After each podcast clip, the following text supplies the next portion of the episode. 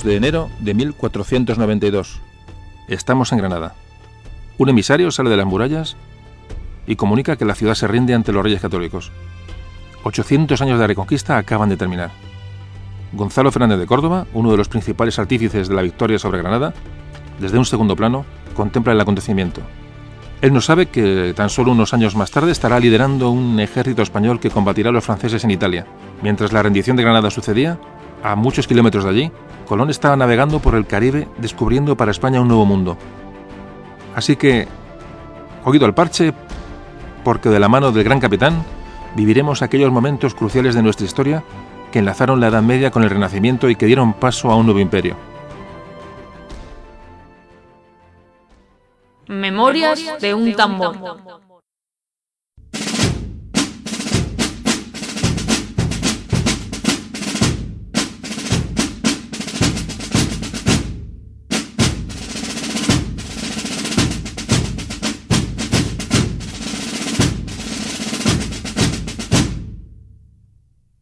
Hola amigos, ¿qué tal? Eh, hoy toca hablar del gran capitán, de Gonzalo Fernández de Córdoba, para encuadrar pues este paso de la Edad Media al Renacimiento. Bueno, pues como siempre vamos a hablar un poquito de, lo que, pasaba en España en aquella época. Estamos hablando de finales del 15, principios del 16. Bueno, pues sobre todo en Castilla, que es donde se produce toda la amiga política de ese momento. Desde 1454 reinaba en Castilla el rey Enrique IV, que era hijo de Juan II y de María de Aragón. A la vez convivía con sus, con sus dos hermanastros, tanto Alfonso como Isabel, Isabel, eh, la futura reina Isabel la Católica, puesto que eran eh, tanto Enrique IV como sus dos hermanastros, Alfonso e Isabel, eran hijos del mismo padre, de Juan II, pero eh, tanto Alfonso como Isabel eran hijos de una, de una, madre diferente, de Isabel de Portugal, con la cual contrajo segundas nupcias Juan II. Bueno, pues Enrique IV era un rey, vamos a dejarlo, de una, de una personalidad peculiar. estaba casado con Juana de Portugal, con la que tuvo una hija. Luego, lógicamente, esa hija del rey, mientras no tuviera herederos varones, pues sería la, heredera legítima del trono de Castilla. Pero esta Juana ya tenía, tenía un problema. De momento ya tenía el apodo famoso de Juana la Beltraneja. Gran, eh, gran parte de la nobleza opositora a Enrique IV eh, bueno, pues aducía que esta hija era una hija ilegítima, que era, que era hija de su, de su valido, de su hombre de confianza, don Beltrán de la Cueva, y de ahí viene el apodo de la Beltraneja. esta, esta nobleza, eh, que está en contra de Enrique IV, quiere destituir al rey y lo que van a hacer es coronar rey Alfonso. No reconocen a Enrique IV y estos nobles, apoyados por el arzobispo de Toledo, eh, bueno, pues aduciendo, como antes comentaba, eh, bueno, pues, pues una incompetencia del rey para, para, gobernar, puesto que su hija decía que no era suya, le acusaban de homosexualidad, le acusaban de ser una, persona con poca capacidad de gobierno, que hacen es no reconocer al rey Enrique IV y reconocer a Alfonso como rey de Castilla. Bueno, pues Alfonso, este chaval era un crío, llegó a reinar tres años paralelo al reinado de Enrique IV había una corte que le reconocía a él como rey. Realmente hubiera sido, la historia no, le ha reconocido así, pero hubiera sido Alfonso XII.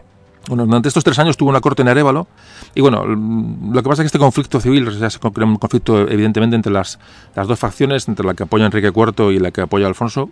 Eh, lo que ocurre es que Alfonso muere muy joven, muere, no se sabe si envenenado, no se sabe, realmente no se sabe, pero muere en 1468. Entonces, esta facción que no reconoce a Enrique y que reconoce a, a su hermanastro Alfonso lo que pasa es a reconocer a su, a su hermana, a Isabel, como la siguiente en la línea sucesoria al trono de Castilla.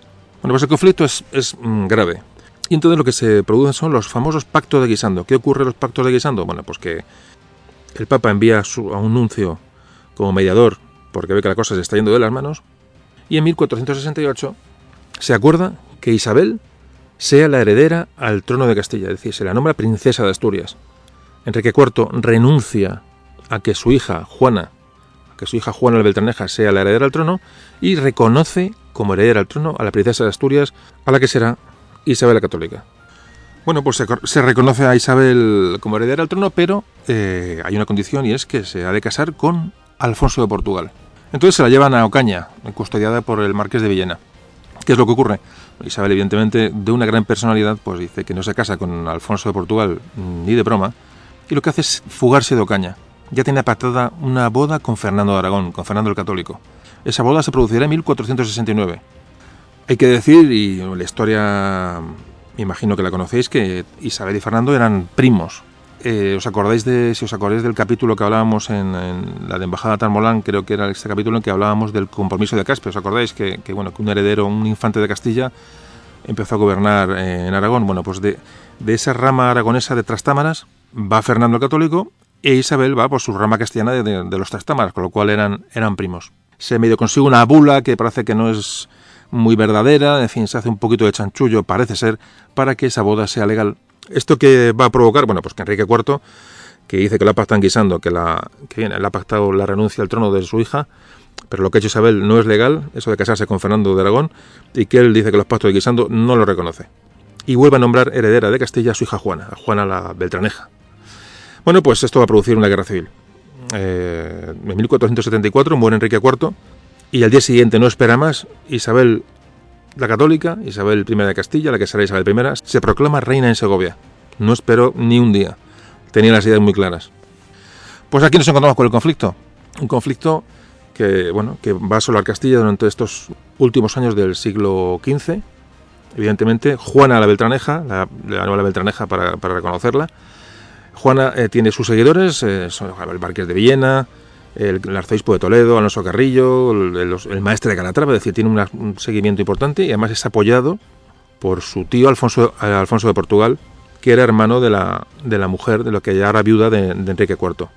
Entonces se pacta la boda de Juana con Alfonso de Portugal. Fijaos que Juana, heredera de Castilla, Alfonso de Portugal la convertiría a Alfonso en, rey, en rey de Castilla. Alfonso entra, entra en Castilla y se casa con, con Juana en Plasencia, como digo, una gran, con una gran diferencia de edad. Bueno, pues esta guerra civil de los partidarios de Isabel y los partidarios de Juana va a durar cuatro años. Bueno, pues la guerra termina después de cuatro años, bueno, con una victoria eh, de Isabel, de los partidarios de Isabel, sobre los pretendientes de Portugal y Juana de Beltraneja. Y se firma el Tratado de Alcasovas, 1479, del que hablamos en el, en el programa de, de la Vuelta al Mundo.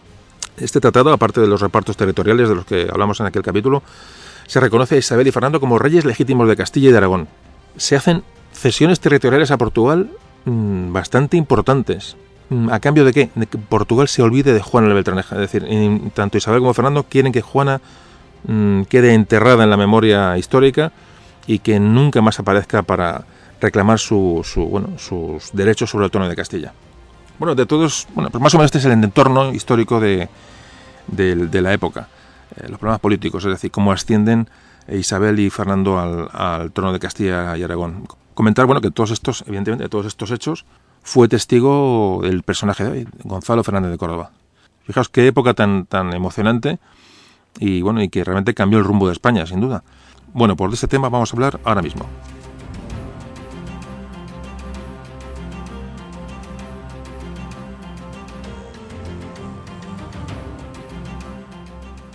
Gonzalo Fernández de Córdoba. Nació en Montilla, en Córdoba, en 1453. De, bueno, su familia era de buena era de buena cuna, su familia su familia era una familia que provenía de Galicia y según fue avanzando la Reconquista, bueno, pues fueron eh, bueno, pues avanzando hacia zonas más, más meridionales de la península.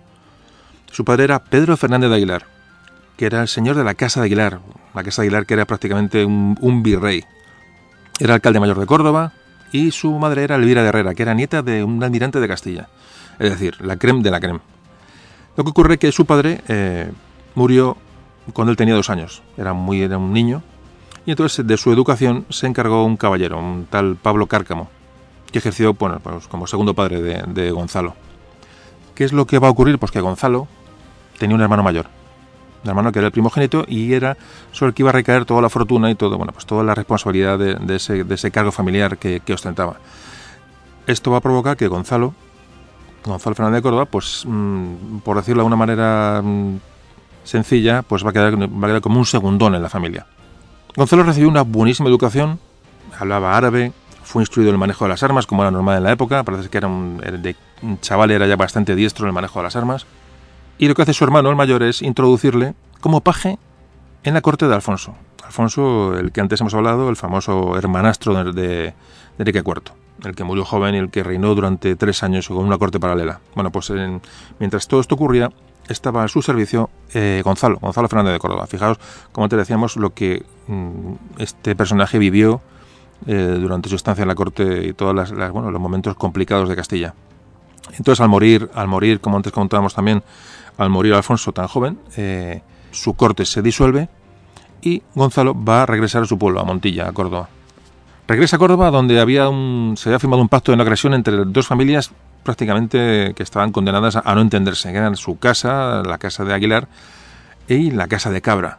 Unas pugnas terroríficas que llegan al, borde, de, al borde de la guerra. Eh, su hermano Alonso le, otorga la, bueno, con la, la, tenencia de Santa Ella, el pueblo de Santa Ella, la campiña de Córdoba. Y llegamos a 1474, Gonzalo tiene 21 años y contrae su primer matrimonio con su prima Isabel de Sotomayor. Aquí eh, Gonzalo va a estar va a estar detenido, va a estar detenido porque hay un, hay varias versiones sobre el tema, pero eh, en estas pugnas entre el conde de Cabra y bueno y la familia Aguilar, los Cabra y los Aguilar, bueno, van a llegar a, a, hechos bélicos realmente y en una de estas de estos eh, bueno de estos problemas lo que va a ocurrir es que mm, el conde de Cabra va a detener a Gonzalo, va a detener a Gonzalo y lo va a tener como rehén. Hay dos versiones, como antes decía. Una que está de rehén de, la casa de Cabra y otra que son los mismos los propios reyes católicos los que ante abusos de la, de la casa de Aguilar eh, tienen digamos a, Gonzalo como rehén para que repongan una serie de tierras una serie de historias es decir que, que, hay una serie de dudas aquí pero el caso es que Gonzalo Fernández de Córdoba estuvo detenido y fue rehén del conde de Cabra hasta que bueno hasta que se le dejó la libertad bueno, realmente tampoco tiene mucha importancia. Eh, lo que sí es cierto es que cuando se libera, por una causa u otra, en eh, 1476, va a ir a la, otra vez a la corte de Castilla. Él había estado con Alfonso, pero había conocido a Isabel, evidentemente, como era, era su hermana, tiene ya relación con, con, Isabel, y va a buscar bueno, pues un refugio, va a buscar un futuro en la corte de Castilla, donde ya reinaban Isabel y Fernando en plena guerra civil, como decimos, contra, contra eh, Portugal y contra esos nobles que, bueno, que apoyaban a, a la Beltraneja. Aquí mm, ya empieza a destacar realmente como un estupendo guerrero, una persona culta, una persona que se pegó mucho a se pegó mucho a Fernando el Católico, aprendió mucho de él. No hay que olvidar que Gonzalo Fernández de Córdoba y Fernando el Católico eran primos, sus abuelas eran hermanas y como decíamos Gonzalo va a aprender mucho de sobre todo de las tácticas políticas, de las estratagemas eh, diplomáticas de Fernando. Bueno, pues la guerra civil se prolonga durante cinco años. En la batalla de la Albuera prácticamente es una batalla que decide esta guerra contra los portugueses y que acabará con el Tratado de Alcasovas, como decimos, con, bueno, con el final de la guerra y la rendición portuguesa y la renuncia de Portugal al trono de Castilla y, al, nombramiento de Juan de Beltraneja. En esta batalla ya, ya destaca en el combate eh, Gonzalo Fernández de Córdoba. Tenía 25 años. Bueno, pues ese mismo año de la, de la batalla de la Albuera, que vaya, va a decidir la guerra civil castellana en favor de, como decíamos, de Isabel, se produce la muerte del padre de Fernando el Católico, de su padre Juan, Juan II de Aragón. Bueno, Juan II, con lo cual Fernando ya es rey de Aragón. Es decir, ya tenemos a Isabel como reina de Castilla, Fernando como rey de Aragón. Bueno, y la, fusión de los dos reinos ya se puede producir realmente de una manera legal y completa. Llegamos a 1482. La guerra con Portugal ha terminado y la prioridad fundamental ahora va a ser acabar con el reino de Granada, es decir, acabar con la reconquista. Va a ser la fijación de los reyes católicos, sobre todo de Isabel.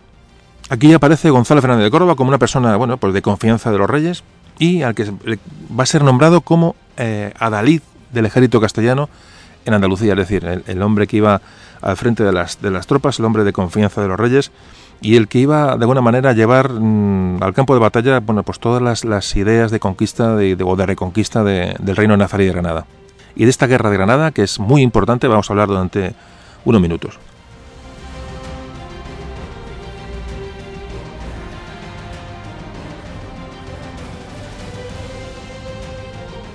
Pues sí, la guerra de Granada. Estamos en 1482. En Granada había una serie de intrigas en palacio una serie de problemas internos enormes. Eh, el famoso Bobdil, apoyado por su madre y por los, por los abencerrajes, va a expulsar del trono de Granada a su padre, a Muley Azen. Este, Muley Azen, el padre Bobdil, lo que hace es buscar apoyo en su hermano, en su hermano para que le ayude a recuperar el trono de, Granada. Eh, su hermano es el famoso El Zagal, llamado El Zagal. Se, llamaba Azagal, Azagal que quería decir el, valiente, los, los cristianos llamaban El Zagal. Bueno, pues entre el rey de puesto y su hermano comenzaron una guerra interna de la que los castellanos, mm, Isabel, eh, Fernando, estas disensiones internas acabarán por debilitar al reino de Granada. un año después de, todo esto, en 1483, se produce una batalla en Lucena, en la cual se hace rehén a Abu Abdil. Ahí conoce Abu Abdil a Gonzalo Fernández de Córdoba. Parece ser que tiene, bueno, no vamos a decir una amistad, pero tiene un conocimiento mutuo, son dos personas cultas, dos personas que hablan, que se conocen. Y ahí ya se le ocurre, no sabemos si a Gonzalo Fernández de Córdoba o a Fernando, el católico, uno de los dos desde luego, se le ocurre que, bueno, pues liberar a Botín. No les interesa tenerle preso, porque, pues, bueno, pues es soltarle para que entre otra vez en el avispero y siga creando ese clima de confusión y de, y de rencilla interna en Granada que les facilitaría a los castellanos la entrada, posterior. En 1485 muere Muley Hacén, el padre de Boabdil, el rey destronado. Y mm, de sus derechos se va a hacer eh, cargo eh, el zagal, entonces el Zagal se hace, bueno, se hace rey de, Granada, está en el Alhambra y Boabdil está, bueno, pues con sus huestes, con sus apoyos, está eh, a la espera de, bueno, de poder caer sobre la, sobre la Alhambra. Gonzalo Fernández de Córdoba mm, se distingue grandemente en la guerra de Granada. Es eh, premiado grandemente por, los reyes, eh, por todos los hechos de guerra que van, se van sucediendo. Boabdil llega un momento en que le, llama porque quiere entrevistarse con él van al Albaicín, que es donde Boabdil tiene su, bueno, su pequeña corte, y le pide que le ayude a, combatir a su tío, al Zagal, que defendía en ese momento la, Alhambra. Esto lo narra Hernán, Hernán Pérez del Pulgar. Eh, de las poquitas narraciones, hay una, obra que es breve parte de las hazañas del gran capitán, en la cual todos estos temas se, tocan. Bueno, el caso es que Boabdil le pide a, a, Fernando de Córdoba que le ayude contra, contra su tío. Gonzalo automáticamente reúne un ejército de las fortalezas eh, próximas y, aprovecha el momento en que sale el Zagal con su gente, con sus tropas, eh, para atacarle en campo abierto. Y mientras Boabdil lo que va a hacer es aprovecha la ausencia de, su tío, aprovecha la ausencia del Zagal de, la, Alhambra y entra, y entra con, pues, con su gente en la Alhambra. Un par de años después de todos estos sucesos, Gonzalo Fernández de Córdoba se casó en segundas nupcias con María de Manrique, hija de Fadrique Manrique, ni os cuento quién era este Fadrique Manrique. Igual, o sea, evidentemente estamos hablando, hablando de, de, las, de la élite social de Castilla, de la Castilla en aquel momento. Sigue la guerra, la guerra en la cual se producen sucesos ya muy importantes a favor de, los reyes católicos y de Fernández de Córdoba. Cae la ciudad de Baza, cae la ciudad de Málaga, cae Almería, es decir, caen los bastiones prácticamente de, Granada y lo que hace el Zagal es ver que la cosa se está acabando y jura lealtad a los reyes católicos dejando absolutamente aislado a Boabdil en, Alhambra. Es decir, queda ya Boabdil a merced de, mm, bueno, de los reyes católicos y de una reconquista que está a punto de, terminar. ¿Qué habían hecho los reyes católicos eh, para salir de Granada, que era una ciudad bastante difícil de, tomar? Lo que habían hecho es construir un campamento enfrente de la Alhambra. Le llamaron el campamento de Santa Fe. ¿Y qué es lo que hicieron? Pues construir no fue un campamento de, bueno, de tiendas de lona, sino que fue un campamento que se construyó en piedra. Es decir, imaginaros que es una, asediando un castillo y el que está asediando no solamente te tiene cercado, sino que empieza a construir un castillo, empieza a construir en piedra alrededor tuyo. Es decir, mm, la cuestión ya tenía visos de que aquello se acababa. Y este campamento de Santa Fe, que se empieza, como decimos, a construir ya en piedra, será una ciudad. En, poco tiempo será una ciudad, la ciudad de Santa Fe, que hoy aún existe, en la cual se firmaron las famosas capitulaciones de Santa Fe, cuando Colón se fue a América, eh, en una modesta casa real que, en esta, que se construyó en esta ciudad, lógicamente, eh, porque era, una ciudad pequeña y de reciente construcción, no tenía ningún lujo, en una pequeña casa que los reyes utilizaban como, bueno, para atender sus asuntos diplomáticos, fue donde se firmaron los acuerdos con Colón, las capitulaciones que llamaban entonces para, para que iniciara su viaje a América. La situación era insostenible para Boabdil y al final eh, se rinde. Se envía a hablar con él, a parlamentar la rendición a Gonzalo Fernández de Córdoba y Martín de Largón se le recompensó grandemente a Fernández de Córdoba por, bueno, por estos mm, hechos diplomáticos, porque uno se le, no es que, se le mandara a que se rinda de una manera sencilla, no, realmente se le mandaba que la que le convenciera. Es decir, había un conocimiento mutuo de Boabdil y de Fernández de Córdoba, bueno, y Gonzalo de Córdoba tenía evidentemente un punto diplomático importante, una persona con bastante poder de convicción. Bueno, pues acaba la. Se rinde Granada, momento muy importante para la historia de España, muy importante. Se ha acabado esa larga reconquista y el Papa Inocencio VIII es cuando les concede el título de Reyes Católicos. Aquí es cuando realmente se llaman a Isabel y Fernando como Reyes Católicos.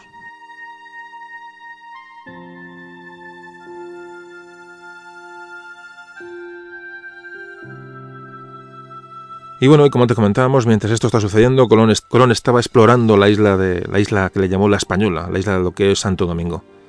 Bueno, pues es importante ahora, hemos, hemos visto la guerra de Granada muy rápidamente, evidentemente, porque tenemos que hablar de muchas cosas, pero el papel importantísimo de Gonzalo Fernández de Córdoba y comentar que esta guerra se trató de una guerra mm, en una zona orográficamente complicada, muy complicada.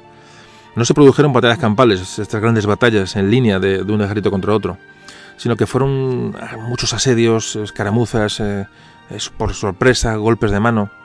Eh, y ahí, se, como antes decimos, se distinguió muchísimo Gonzalo Fernández de Córdoba por su, por su valentía, por estar en primera línea. También por su, por su imaginación, ¿no? su imaginación en cómo construir ingenios de asedio, eh, por, bueno, por, mm, diplomáticamente cómo, eh, cómo se pudo valer de, esta, de estas tretas diplomáticas para, para rendir guarniciones, para crear alianzas entre unos y otros. Es decir, que, que fue una, una guerra larga, complicada, ¿Y por qué comento esto? Porque todo este aprendizaje de Gonzalo Fernández de Córdoba le va a valer, mm, como luego veremos posteriormente. Realmente se estaba gestando una revolución en los usos militares, una revolución grande. Y esta revolución la vivió Fernández de Córdoba, ya digo, en la, Guerra de Granada. Realmente es, un punto de partida para un cambio en las, en tácticas militares en y en la manera en que se entendían las guerras. Bueno, pues hemos tomado Granada y el siguiente eh, paso que va a dar González de Córdoba es mm, una expedición a Italia, de la que vamos a hablar ya mismo.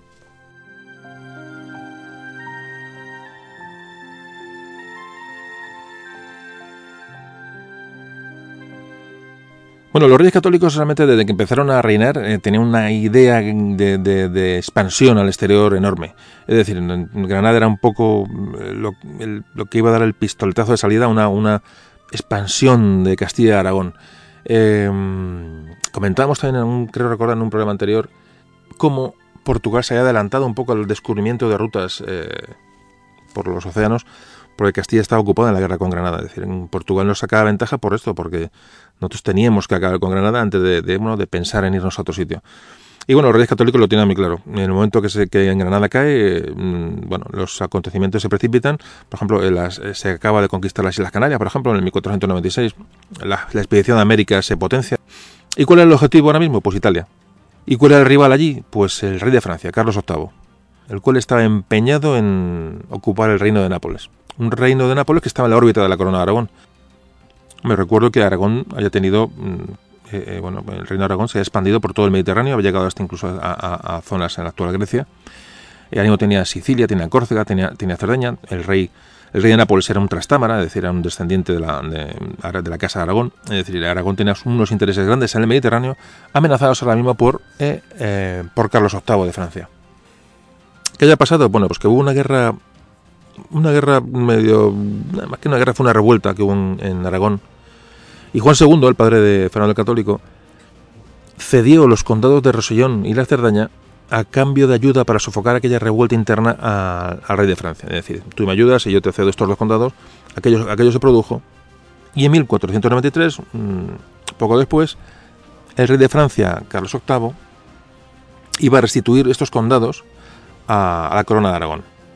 Pero pero lo que era pedía digamos un bueno que en Italia bueno pues que digamos que Aragón eh, hiciera la vista gorda es decir que una, una situación de neutralidad. Yo te devuelvo los condados que me diste pero en Italia digamos que hacemos haces la vista gorda y me dejas un poco que haga que haga un poco mi, mi avío. Claro hasta esto se pudo dejar hasta cierto punto qué pasó pues que los franceses mm, no solamente aumentaron sus intereses en Italia, sino que realmente lo que fue prácticamente es una, una auténtica invasión. De hecho, tomaron, tomaron Roma en diciembre de 1493 y automáticamente después de Roma pues marcharon sobre el sur de Italia y marcharon sobre Nápoles, cosa que ya mm, Fernando Católico mm, no aceptó y rompió ese pacto con Francia.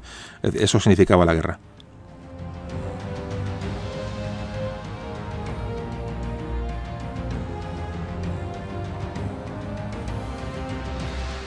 Bueno, ¿y qué pasó en esta guerra? Pues el rey de Nápoles era Fernando I, Fernando I de Nápoles, como decimos, era un trastámara de la Casa de Aragón. Algunos italianos que estaban en la corte de Francia, eh, algunos exiliados de italianos que, bueno, que estaban alrededor del rey Carlos VIII, bueno, pues le, le, animaron a intervenir en Italia, había unos conflictos internos grandes. Y lo que hizo fue Carlos VIII, como en estos casos suele hacer, reivindicar unos derechos de sangre sobre Nápoles. Muy remotamente decía que su abuela María de Anjou era, bueno, tenía derechos sobre la sobre Nápoles, en fin, siempre hay que buscar, hay que agarrarse a algo. Y lo que hizo fue mm, quitarse a sus enemigos de ese momento, que eran Austria e Inglaterra, les hizo una serie de, bueno, de concesiones para no tener enemigos en otro sitio y lanzar todo su ejército sobre Nápoles. Más o menos se calcula que unos 30.000 soldados franceses entraron en Italia en agosto de 1494. Y el destino era Nápoles y acabar, bueno, acabar con la influencia aragonesa, acabar con la influencia española en, el sur de Italia. Los reyes católicos que mm, vieron este tema, bueno, pues tenían miedo a que, este ataque a Nápoles, bueno, pudiera luego contagiarse a, Sicilia, a las islas de alrededor y hicieron, bueno, diplomáticamente se movieron mucho eh, con el Papa, con el rey francés, intentaron, mm, intentaron pactar, intentaron que la guerra no, no, no llegara a producirse, pero fue absolutamente inútil. Durante estos intentos de, evitar la guerra, parece que el rey de Nápoles, que ahora era Alfonso, II de Nápoles, era primo de Fernando el Católico, le pidió ayuda, pero no llegaron a un acuerdo. Eh, Alfonso, al verse copado, pues abdicó en su hijo, el hijo se llamaba Ferrante.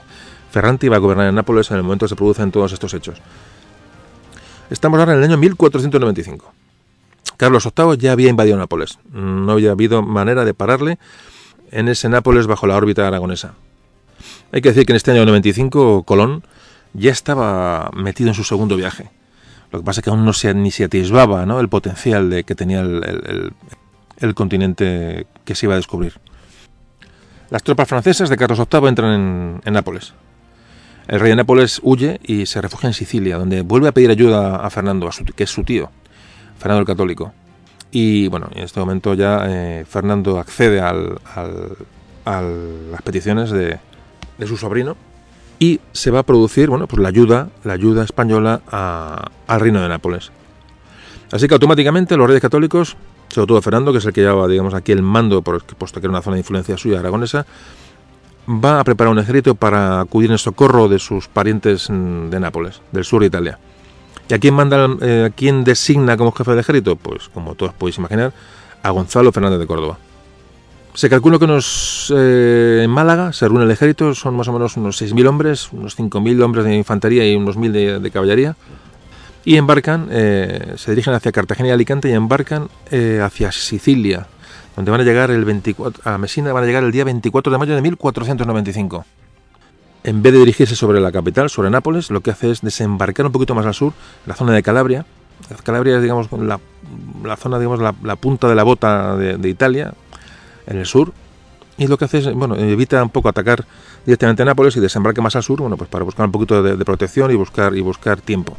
Eh, la zona de, de, de Reggio, Regio, cuya población era favorable al rey de Nápoles, por supuesto. Y la plaza parece que era una plaza con poca protección y, bueno, y eligió aquella zona para, desembarcar. Curiosamente, este, en este mismo lugar fueron donde desembarcaron los aliados en 1943 durante la Segunda Guerra Mundial. Así que parece que Gonzalo Fernández de Córdoba se, anticipó a este, a este desembarco. Lleva una flota de 80 naves con tropas sicilianas que había reclutado en Sicilia, más los españoles que, que iban originalmente en la, en la expedición. Carlos VIII, eh, rey de Francia, bueno, detecta esta llegada de tropas españolas y lo que hace es, y bueno, no quería quedar aislado en el sur, lo que hace es, mm, se dirige hacia el norte. Deja en el sur como virrey al duque de Montpensier y un ejército de unos 10.000 hombres, 6.000 hombres de infantería y 4.000 jinetes. Siempre la caballería francesa ha sido importante, ha basado su fuerza en la, caballería. Bueno, pues lo que hace eh, Gonzalo Fernández de Córdoba es empezar a reconquistar ciudades en poder de los de los franceses. Por supuesto, Regio cae, cae Santa Ágata, cae Seminara, es decir, una serie de, ciudades de la zona de Calabria eh, empiezan a ser recuperadas por el ejército español. Un gobernador francés, el gobernador francés que había en Calabria, un tal Louvigny, con su ejército salió al encuentro de, los españoles. El gran capitán no era partidario de plantear una batalla campal porque, mm, bueno, pues conocía, la, fuerza francesa y conocía lo que él llevaba parece que el rey de Nápoles que le acompaña le convence de que hay que presentar batalla, que hay que ir ganando terreno y bueno, y presentan batalla los españoles y los sicilianos al ejército francés. Se va a producir la batalla de Seminara, seguimos hablando de 1495. Bueno, pues la batalla de Seminara se perdió, se perdió por la potente caballería francesa, la caballería pesada francesa, a la cual prácticamente no se le pudo hacer frente, y llevan también una serie de mercenarios suizos, eh, bueno, pues que que Gonzalo Fernández de Córdoba con sus tropas españolas no pudo contener el, bueno, digo, el ataque francés. Bueno, pues la batalla se pierde. Y además parece ser que hay, bueno, hay una anécdota que alguien cuenta. Eh, parece ser que durante la batalla Gonzalo Fernández de Córdoba intenta un movimiento, una maniobra envolvente sobre los franceses. Y esto es interpretado por los sicilianos como una huida. Es decir, hay movimiento de tropas españolas hacia un flanco para, para, rodear a los franceses y esta gente dice, estos, estos se van. Y lo que hacen es salir en desbandada, con lo cual la batalla se pierde ya por completo. Bueno, es una anécdota que parece ser que sucedió. Tampoco, yo os digo, mmm, vamos, vamos a dejarlo ahí, vamos a dejarlo como, como posible. Bueno, pues el rey de Nápoles con su gente vuelve a Sicilia. Vuelve a Sicilia después de la derrota de, de, de la batalla de Seminara. Y Gonzalo Fernández de Córdoba se queda en Calabria, se queda en Italia, reestructura el ejército, lo reúne y bueno, y realmente ha aprendido mucho de esta batalla. Eh, se ha dado cuenta de los, de los problemas que ha tenido, de los fallos que, que, se han cometido y se propone, bueno, pues que esto no le vuelva a suceder. Gonzalo va automáticamente a, aplicar sus conocimientos de la guerra de Granada, es decir, una guerra de, idas y venidas, una guerra de, no presentar combate porque sí, una guerra de, asedios, una guerra de, inteligente, una guerra con inferioridad numérica y que bueno y que, mm, él se planteó llevarla a cabo como, como veremos ahora cómo, cómo va a suceder.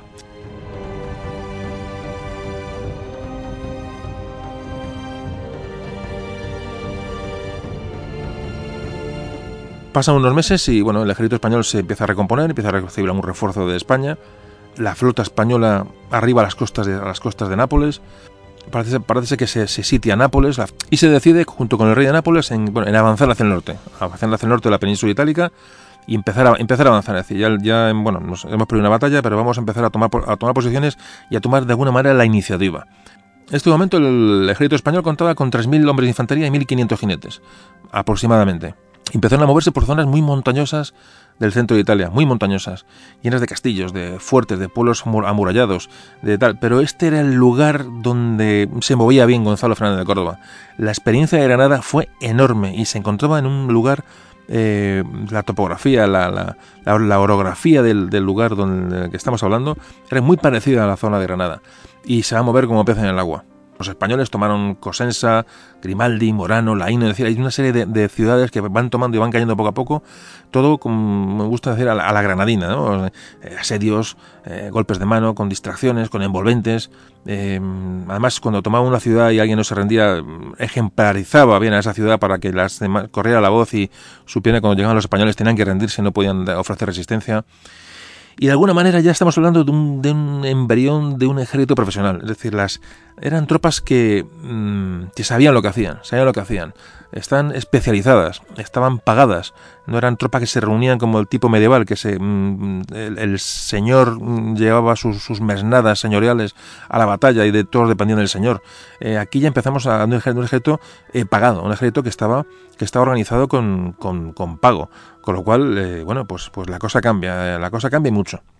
Este es, el, digamos, una de las evoluciones que se producen en esta época y que Fernández de se lleva a cabo. Aquí parece que es cuando ya, parece ser, tampoco está claro, que es cuando los italianos y los franceses, yo creo que más bien los italianos, le empiezan a llamar gran capitán. Digo esto porque, bueno, porque la historiografía nuestra cuentan que los franceses ah, estaban asustados con el gran capitán y le pusieron el gran capitán. Bueno, yo creo que a ningún enemigo se le pone un sobrenombre, no creo. Pero bueno, eh, el caso es que el nombre nace aquí. De italianos, de franceses o de quien fuera, se le empieza a llamar el gran capitán. El gran capitán porque era, realmente alguien que sobresalía enormemente en sus dotes de, mando, en sus dotes tácticas y en, sobre todo en, nueva, en su nueva manera de entender la guerra. Eh, realmente empieza a destacar y se empieza a ganar este, este sobrenombre que le hará con el que pasará la historia.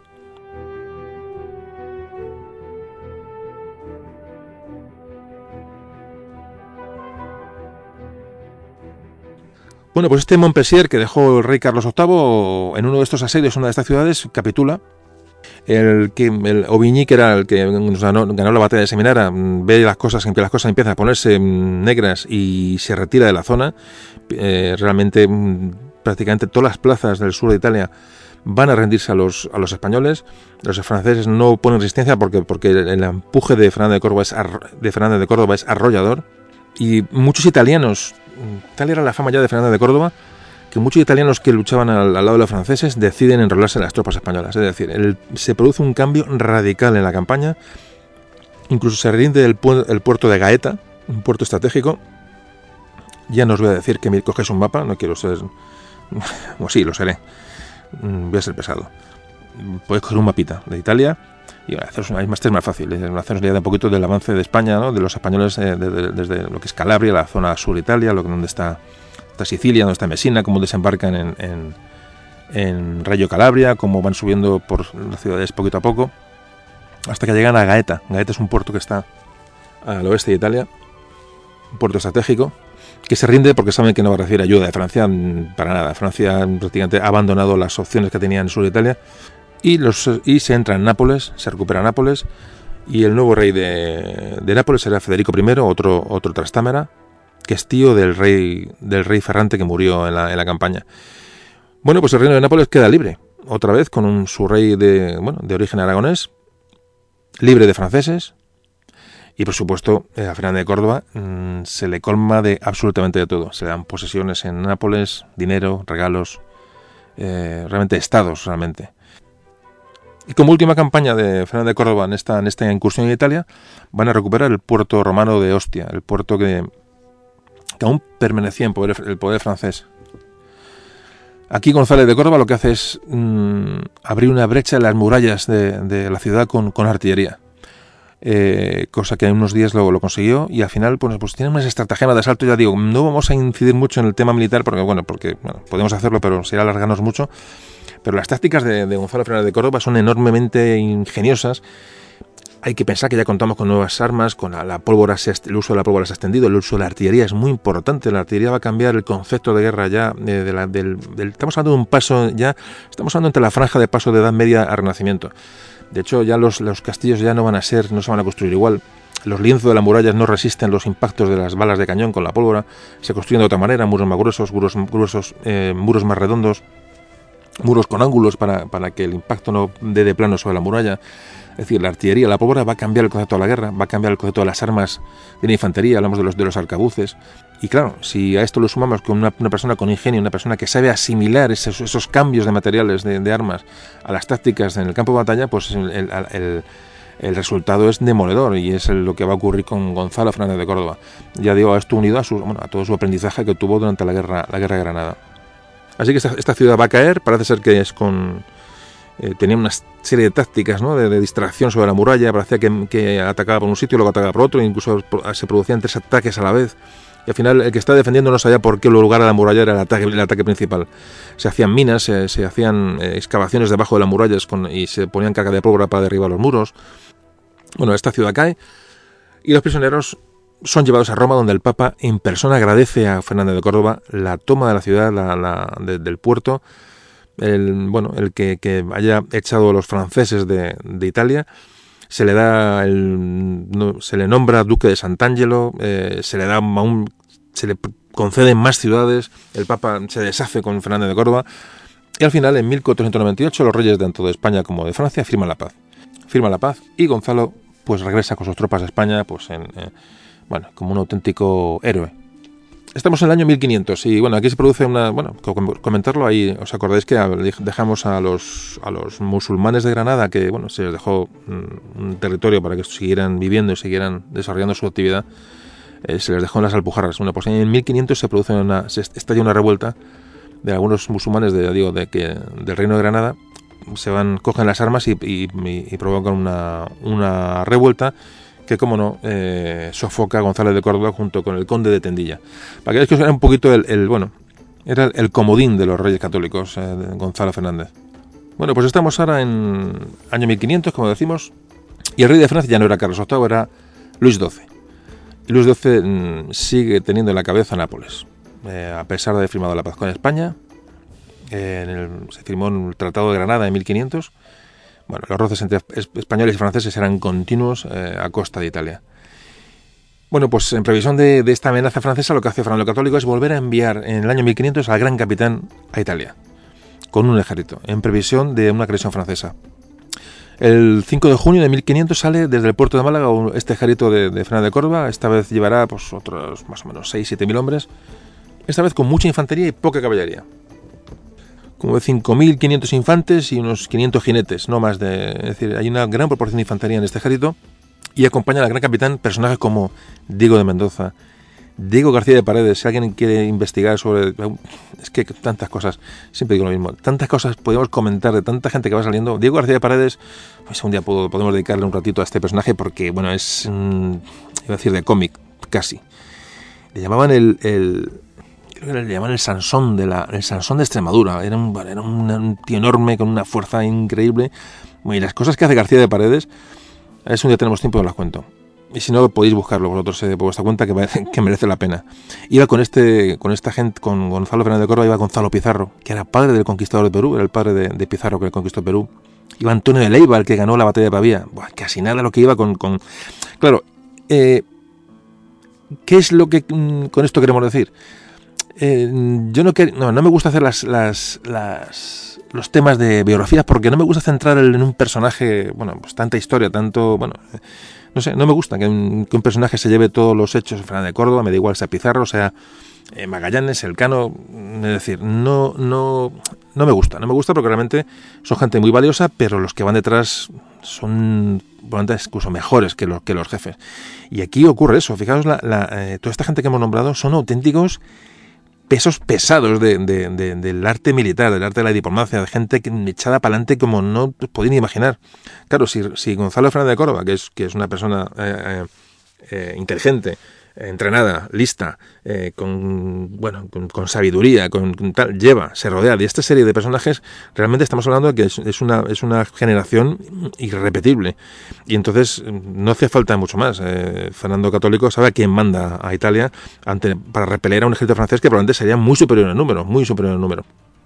Y entonces ya digo, como eh, eh, bueno, he hecho este pequeño inciso para, porque también hay que un poco situarse de quién estamos hablando, ¿no? No solamente números de jinetes, infantes, sino qué gente acompañaba, qué tipo de gente acompañaba a Fernández de Córdoba, y como te decíamos, era un ejército muy instruido en la guerra de Granada, muy instruido en la guerra de Granada. Gente que venía ya con una inercia, ya no ellos, sino sus antepasados de reconquista, de una guerra muy difícil contra los moros, muy difícil, no eran las, como las guerras que se libraban en, Europa, más caballerescas, más de choque de caballería, la guerra con, con de reconquista fue muy dura y eso marcó, marcó a muchísimas generaciones y el resultado de estos grandes españoles que fueron a Italia eh, eh, es resultado de esto, resultado de una reconquista, de una guerra de Granada que les produjo muchísimas bajas y muchísimo esfuerzo. La guerra de Granada fue durísima, a pesar de lo que hemos contado, lo hemos pasado, hemos pasado muy por encima. Pero pensad que la guerra de Granada fue, fue un campo de instrucción de toda esta gente y realmente los franceses se encontraron con un ejército que no, ni se lo esperaban, es que ni se lo esperaban.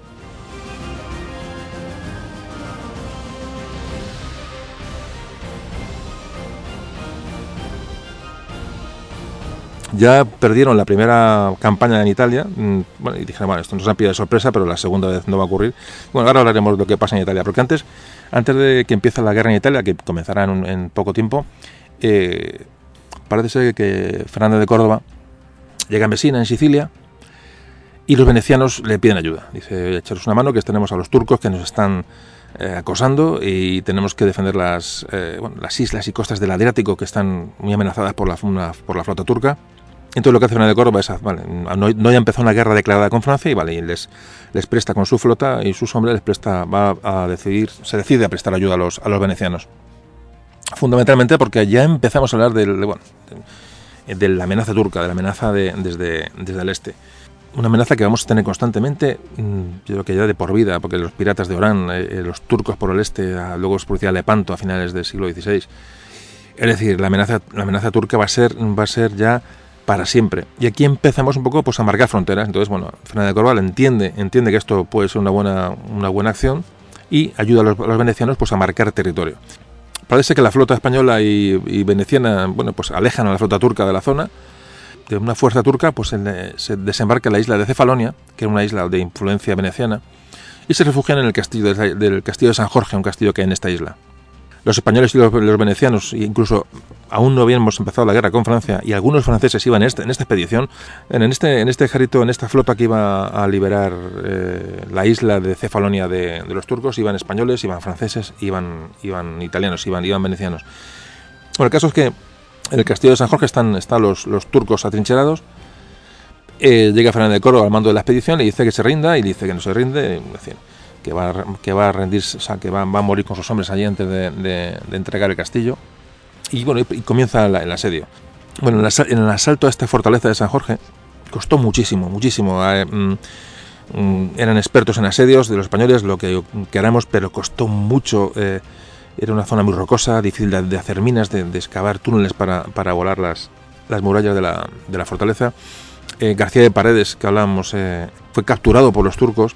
Parece que se metió donde no debía y les, le, le, acercaron, pero también parece ser, cuentan, le digo, las, cuentas, las crónicas, Claro, esto hay que hacer caso relativamente, porque evidentemente todo se magnifica, pero, pero si de una, misma, de una misma persona se cuentan tantas cosas es que algo tiene de cierto. Parece que estuvo tres días eh, en un, arrinconado en un, en un medio callejón de la, de la, de la fortaleza por, por los moros y no lograba meterle mano a García de Paredes.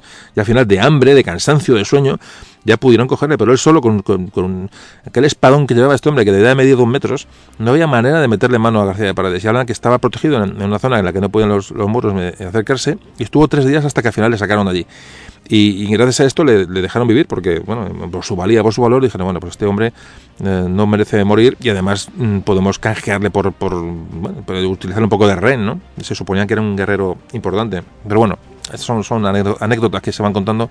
Os recomiendo que leáis sobre García de Paredes algo porque realmente es, es mm, llega a ser cómico. Eh, perdemos en, nos perdemos en temas. El caso es que sigue el asedio a esta ciudad de esta isla hoy griega de, Cefalonia. Las minas, las minas eh, españolas van avanzando en la, eh, para tomar la fortaleza, parece que empiezan a verse brechas, brechas en las murallas, pero los turcos lo defendieron como, como auténticos bravos. ¿no? Eh, fallaron los asaltos españoles, otros venecianos, es decir, no había manera de hacerse con la, con la fortaleza. Llevan 50 días de asedio y aquello no, aquello no caía. Y al final, prácticamente ya por cansancio, por, hay un asalto general eh, varias minas que se hacen a, eh, la vez, tanto venecianos españoles, parece ser que derriban la muralla y, entran en la plaza.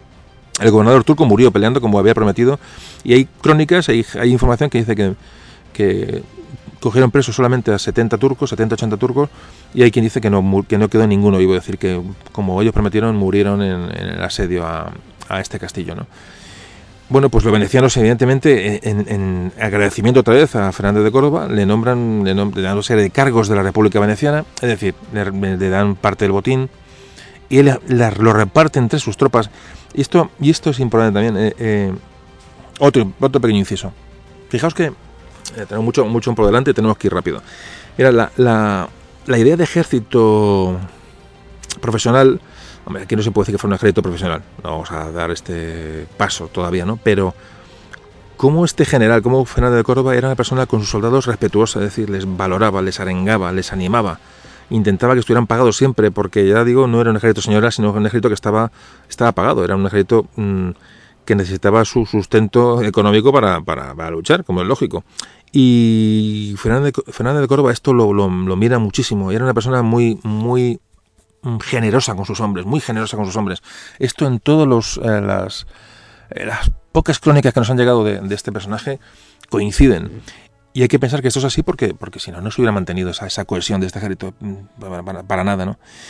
Bueno, pues eh, estos pequeños comentarios me vienen, vienen a colación del cambio de mentalidad, de, ya digo, de la Edad Media al Renacimiento. Esto no es Renacimiento, el Renacimiento ya era más tarde, sobre todo España, pero esto es un, es un paso, es, decir, es, ese, momento en que no estamos en una cosa en otra. Las mentes se van abriendo, las tácticas van cambiando, las personas van cambiando, las ideas políticas van cambiando y estamos saliendo de la Edad Media eh, y esto va a abrir, va a abrir paso hacia, hacia el Renacimiento, que es una época absolutamente interesantísima. ¿no?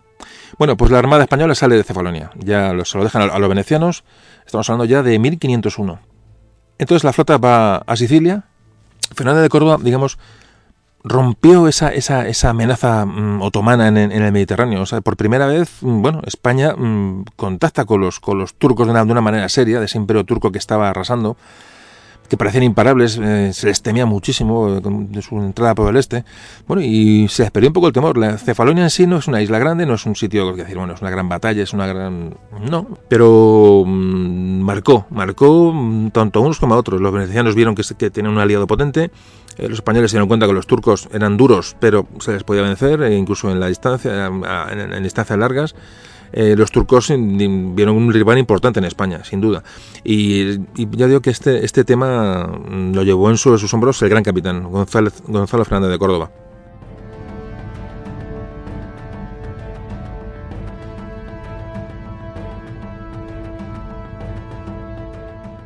Bueno, pues estamos eh, en Italia otra vez. A principios de julio de 1501 desembarca Fernando de Córdoba en, Calabria, eh, otra vez. Llevará, ya digo, unos, más o menos esos 6.000 hombres que hemos comentado antes.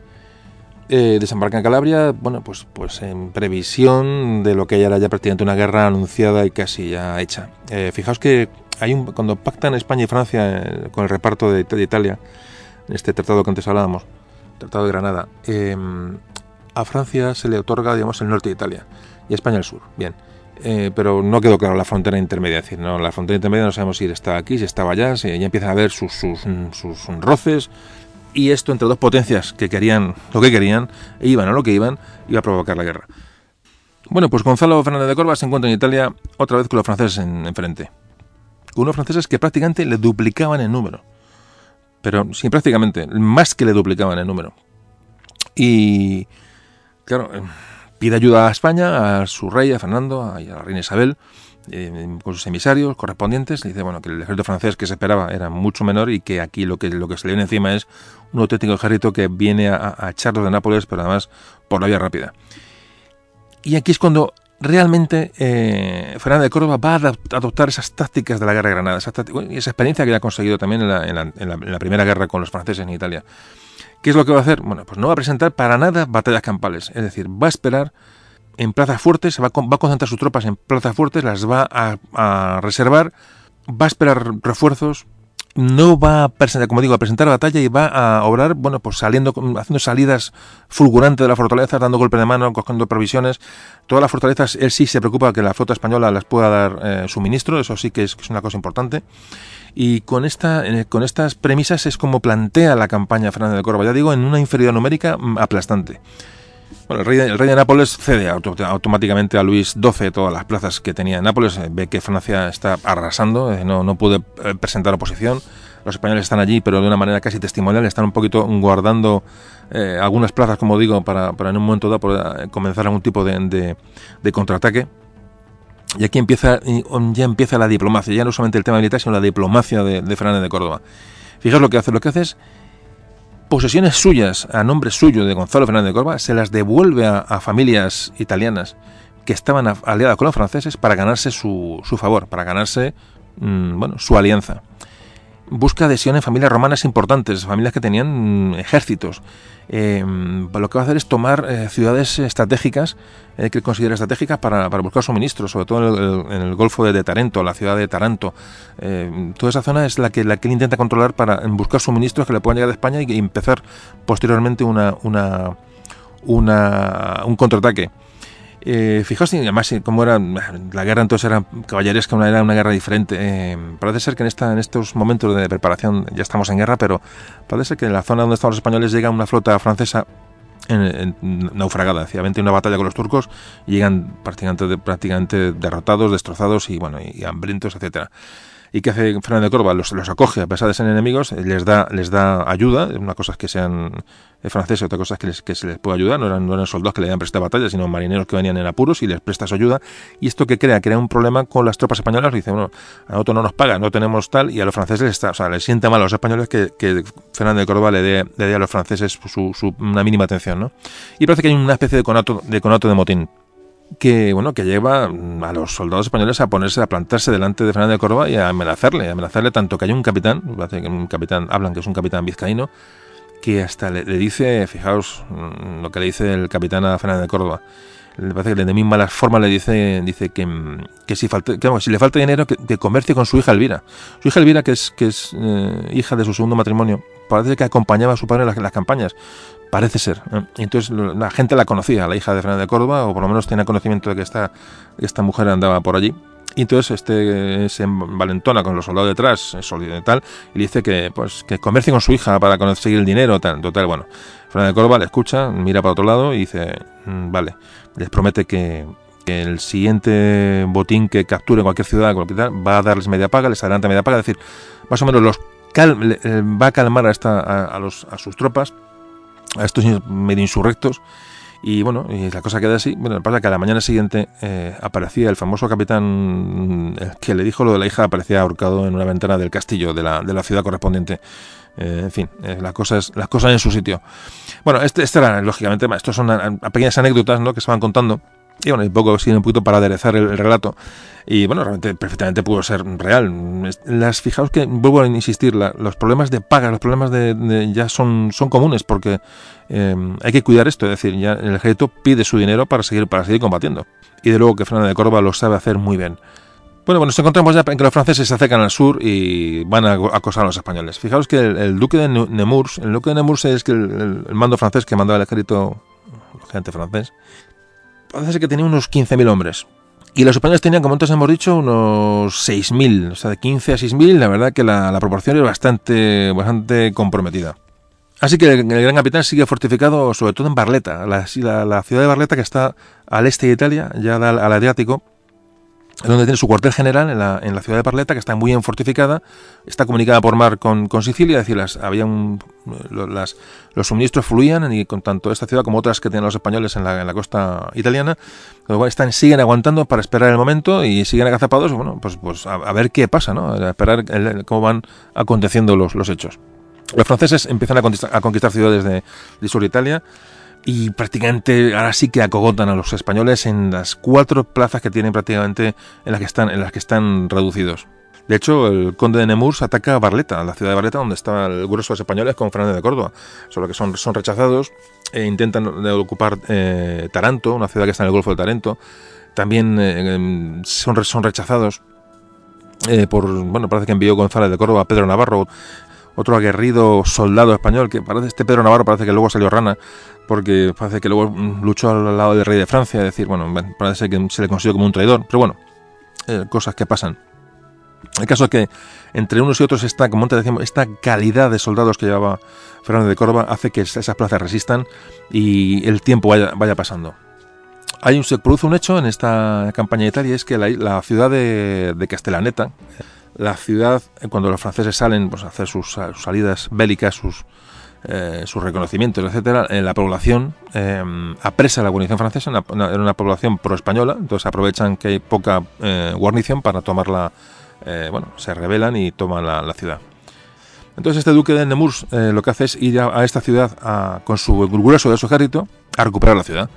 Y es cuando aquí aprovecha el gran capitán para salir de noche, fijaos lo que de noche, sus, sus, informadores le dan cuenta de que el grueso francés se ha ido a esta ciudad para recuperarla y poner orden, y automáticamente en el momento que se entera que el francés el grueso está lejos, sale, da orden de salir con, de, de, Barleta con, unidades para atacar la ciudad de Rubo, ciudades fortificadas la manera de, la sorpresa, lo que son golpes de manos concretos sobre, sobre ciudades concretas, sobre, sobre medios concretos, eh, es el gran capitán el que empieza a realizarlo.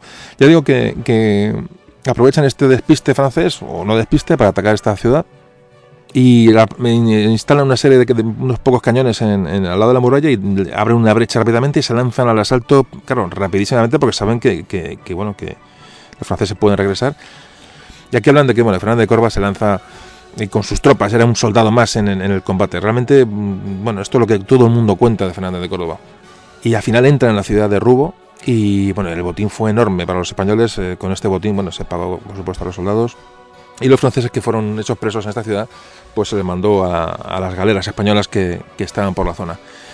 Bueno, pues, pues fijaos que vuelve a la ciudad de Barleta. Va a estar siete meses en Barleta, Fernando de Córdoba. Siete meses, que se dice pronto hasta que al final llegó un cargamento grande de, alimentos desde Sicilia que estaban esperando.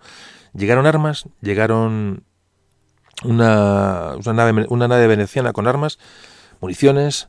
Parece ser que en ese momento eh, sufrió una, derrota de los franceses por otro ejército español que estaba en otra ciudad. Parece que sufren una, una derrota, empieza la cosa a cambiar. Las galeras españolas plantan batalla a las, a las francesas y les derrotan en, eh, llegan 2.000 mercenarios alemanes eh, a socorrer a los, a los españoles, todo, esto por mar, evidentemente, y llegan, refuerzos, es decir, las cosas empiezan a cambiar, es decir, eh, ha habido una victoria ya aislada, mm, tenemos más soldados, tenemos comida, tenemos las pagas al día, tenemos, como decimos, alemanes que, que, han venido a echaros una mano, y parece que ser que las cosas mm, empiezan a cambiar. Las tropas en Barleta ya no pueden estar consumiéndose. Consulta con sus, con sus hombres de confianza y Gonzalo Fernández de Córdoba decide trasladarse a Ceriñola, a que os suena.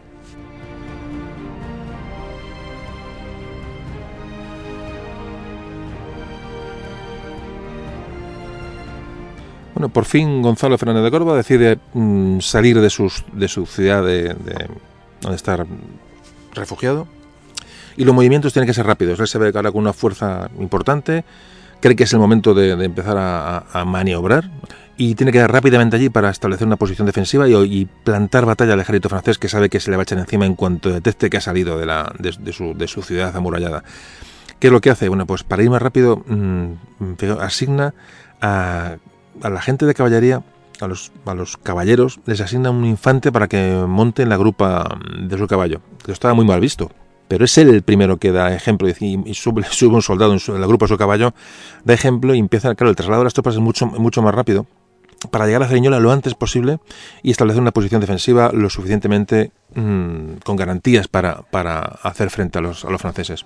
Ceriñola está en una ciudad en un pequeño, una pequeña altura, un cerro, Así que mm, Gonzalo de Córdoba lo que hace es eh, em, hace un foso alrededor de la ciudad o un foso más grande del que ya había y con la arena que, saca de este foso, bueno, pues eh, lo pone a modo de talud delante, de, delante, de la, delante del foso, em, clava una serie de estacas afiladas de madera, es decir, una, eh, puntas de hierro. en este, este, momento los españoles vienen a ser, han reunido unos 9.000 y pico, 9.500 infantes. Ese ya es un objeto considerable y 1.700 jinetes más 13 cañones. Los franceses tenían 6.000 infantes, 3.500 jinetes y 26 cañones. La, estaba bastante nivelado. Incluso el ejército español podía ser superior, en teoría numéricamente, pero la caballería francesa con 3.500 jinetes, caballería pesada, eso era como multiplicar el ejército francés por tres. Eh, la, bueno, la artillería francesa prácticamente duplicaba la española. Es decir, eh, em, la batalla es bastante nivelada y aunque numéricamente los franceses son menos, su capacidad de fuego y su capacidad de caballería pesada eh, hacen que el ejército francés sea superior al, español. Y de hecho van a ir rápidamente a Cerñola a buscar, a buscar la batalla. Es decir, los franceses no la eluden mm, porque saben que, bueno, que tienen superioridad. Fijaos qué detalle tan importante. Y es lo mismo que comentábamos en alguno de los últimos programas que la historia está unida a la geografía, también la historia, por desgracia, está unida a las, a las batallas, a, los ingenios militares, porque realmente los ejércitos eran, eran la mano donde, donde llegaba la política, con lo, con lo que se ejecutaban las acciones de, esta, estas monarquías de, y hoy día también, por desgracia. ¿no? Entonces, hablar un poquito de tácticas militares y de los cambios que se producen, bueno, pues aunque no sea historia pura, pero ayuda a comprender muchas cosas. Fijaos lo que voy a comentar. El, el el gran capitán es una, un personaje decisivo, sin duda. Entre sus tropas de infantería llevaba mil arcabuceros. De los 9.000 o 10.000 infantes que iban en su ejército, mil eran arcabuceros. Dice, son pocos, eran muchos. Eran, el arcabuce era un arma, un arma mm, bueno, que disparaba ya con pólvora, es decir, una, un arma nueva, un arma que estaba se estaba probando, un arma que había sido rechazada por muchos ejércitos porque era lenta, porque era insegura, porque no tenía alcance porque digo, porque entre disparo y disparo había que se tardaba mucho en la recarga del arma, el alcance eficaz prácticamente eran no llegaba a 50 metros. Es decir, no, está un poquito desdeñada porque, bueno, no... Pero como Gonzalo de Córdoba, con unos arcabuces un poco más modernos, como ha, ha provisto a su ejército de mil arcabuceros.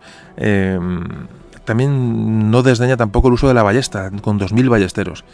Es decir, eh, tiene una serie de, mm, es un, ejército versátil, un ejército diferente, un ejército que tiene, le va a dar muchas posibilidades de combate en un momento determinado. No es un ejército tan homogéneo como el francés, que basaba su fuerza en la caballería pesada. Los españoles tienen una infantería mm, heterogénea. Pues Gonzalo Fernández de Córdoba, en Ceriñola, lo que va a hacer es poner a los arcabuceros, a estos, estos hombres que disparaban armas de, pólvora, en primera fila, en primera línea, en dos grupos de 500 hombres cada grupo y estaban todos protegidos por ese talud que antes hablábamos en el foso excavado, es decir, esperan en primera línea sus, arcabuceros, con varias trincheras eh, excavadas delante de, este foso, es decir, para esperar a que le llegara la, caballería. En el centro y detrás de los, de los arcabuceros estaban los, los alemanes, unos dos mil y pico piqueros alemanes. Ya volados de los, de los piqueros había grupos de, una infantería más, más ligera que les llamaban coseletes, que llevaban una, una daga larga y un escudo, acompañados por ballesteros. El ejército del, gran capitán estaba mm, distribuido mm, no, no, de maneras de masas homogéneas del mismo de las mismas armas, sino, sino intercalados. Es decir, algo, algo, estaba, algo estaba preparando y algo nuevo estaba preparando ante el ataque francés. En los flancos eh, colocó la caballería pesada, que era muy poco numerosa, apenas 400 caballos de caballería pesada. Y en la colina, en Ceriñola, pues tenía la escasa artillería de la que, de la que disponía y su caballería ligera, una caballería más ligera, digamos que quedaba prácticamente bajo, bajo su mando.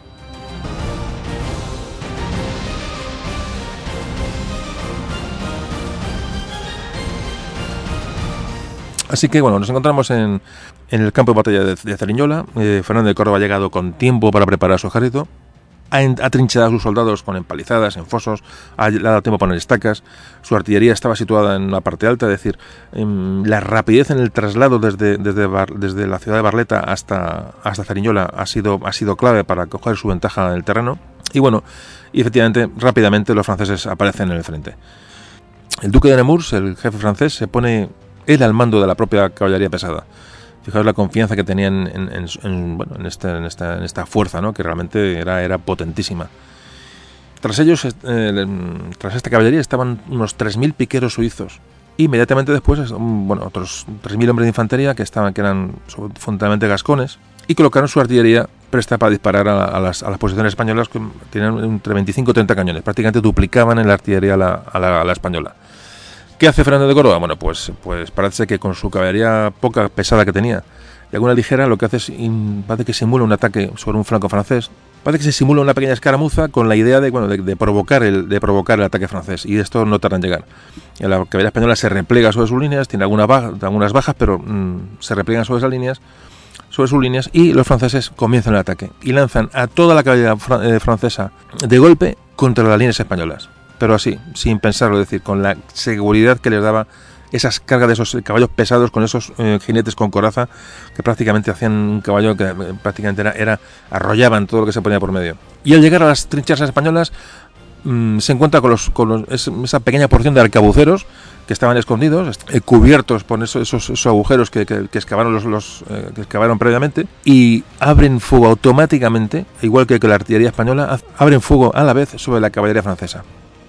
Claro, el efecto, el efecto sorpresa mm, existe, pero lo que hacen en vez de y en vez de replegarse los, franceses lo que hacen es buscar un lugar mm, débil de la línea española para atacar. Dicen, bueno, aquí hay, aquí hay arcabuces, mm, en algún sitio no los habrá pero había arcabuces en toda la línea, es decir, no contaba con esa nueva arma, un arma que, aunque tardaba en recargarse, un impacto, un impacto de una bala cercana, porque evidentemente los caballos se acercaban bastante a las posiciones españolas, eh, los impactos eran, certeros. Intentan, una vez que ven que no pueden entrar por el centro, empiezan a, digamos, a correr hacia el flanco derecho español, empiezan a desplazarse buscando un lugar por donde cargar y, y atacar la línea española, pero no encuentran ningún sitio tanto no encuentran ningún sitio que empiezan a caer, los arcabuceros empiezan a disparar a los franceses y, las bajas son horribles.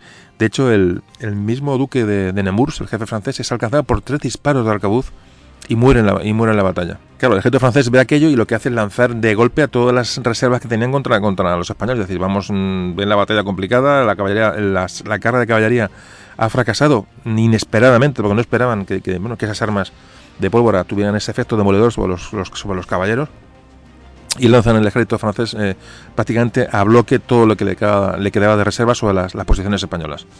Sobre estos fosos que defendían los, los famosos eh, arcabuceros de, de, Gonzalo Fernández de Córdoba. Y aquí se produce un hecho complicado para los españoles. Eh, parece ser que en plena batalla estalla lo que es los depósitos de pólvora españoles que estaban para la batalla, para nutrir la, artillería, por un accidente estallan y nos, quedamos sin artillería. la pólvora se consume en, una, en un estalla aquello se pierde y nos quedamos sin artillería, un hecho que también está constatado y que pudo complicar muy mucho la batalla. La infantería francesa llegó a las líneas españolas y lo que hace es eh, los arcabuceros disparan mientras están a una, distancia más o menos de seguridad y los piqueros suizos sufren multitud de bajas, es decir, el, ataque de piqueros suizos sufre igual de bajas que la, que la caballería, pero claro, la infantería, francesa sigue avanzando y a los arcabuceros, mientras recargan y no recargan, tienen que retroceder, es decir, se ordena a los arcabuceros que retrocedan y se ordena eh, avanzar a, esa, masa de piqueros alemanes que han llegado de, refuerzo, que se, van a enfrentar prácticamente en igualdad a los a estos piqueros suizos y, infantería gascona que hayan mandado a que hayan mandado los franceses y son rechazados los franceses. El desastre francés empieza a ser ya una realidad. El gran capitán ordena a todas sus tropas de infantería saltar de las trincheras y lanzarse al ataque. Es decir, todos a por ellos, saben que hay un momento de la batalla está en el momento de decidirse y la infantería francesa que queda en el centro del campo de batalla rodeada por, por, arcabuceros, ballesteros, eh, la caballería pesada española que quedaba, eh, bueno, un gran número de bajas y la caballería española ligera se lanza contra la caballería ligera francesa que viendo lo que está pasando vuelven grupas y huyen del campo de batalla. Ya es el fin de los franceses, porque la caballería ligera española, que es, que es eh, la caballería ligera, que es bueno, eh, la que realmente remata las batallas, lo que hace ya es eh, se olvida de la caballería francesa y se dirige a acabar con los con los franceses que hay en el campo de batalla. Es decir, la victoria es absolutamente demoledora.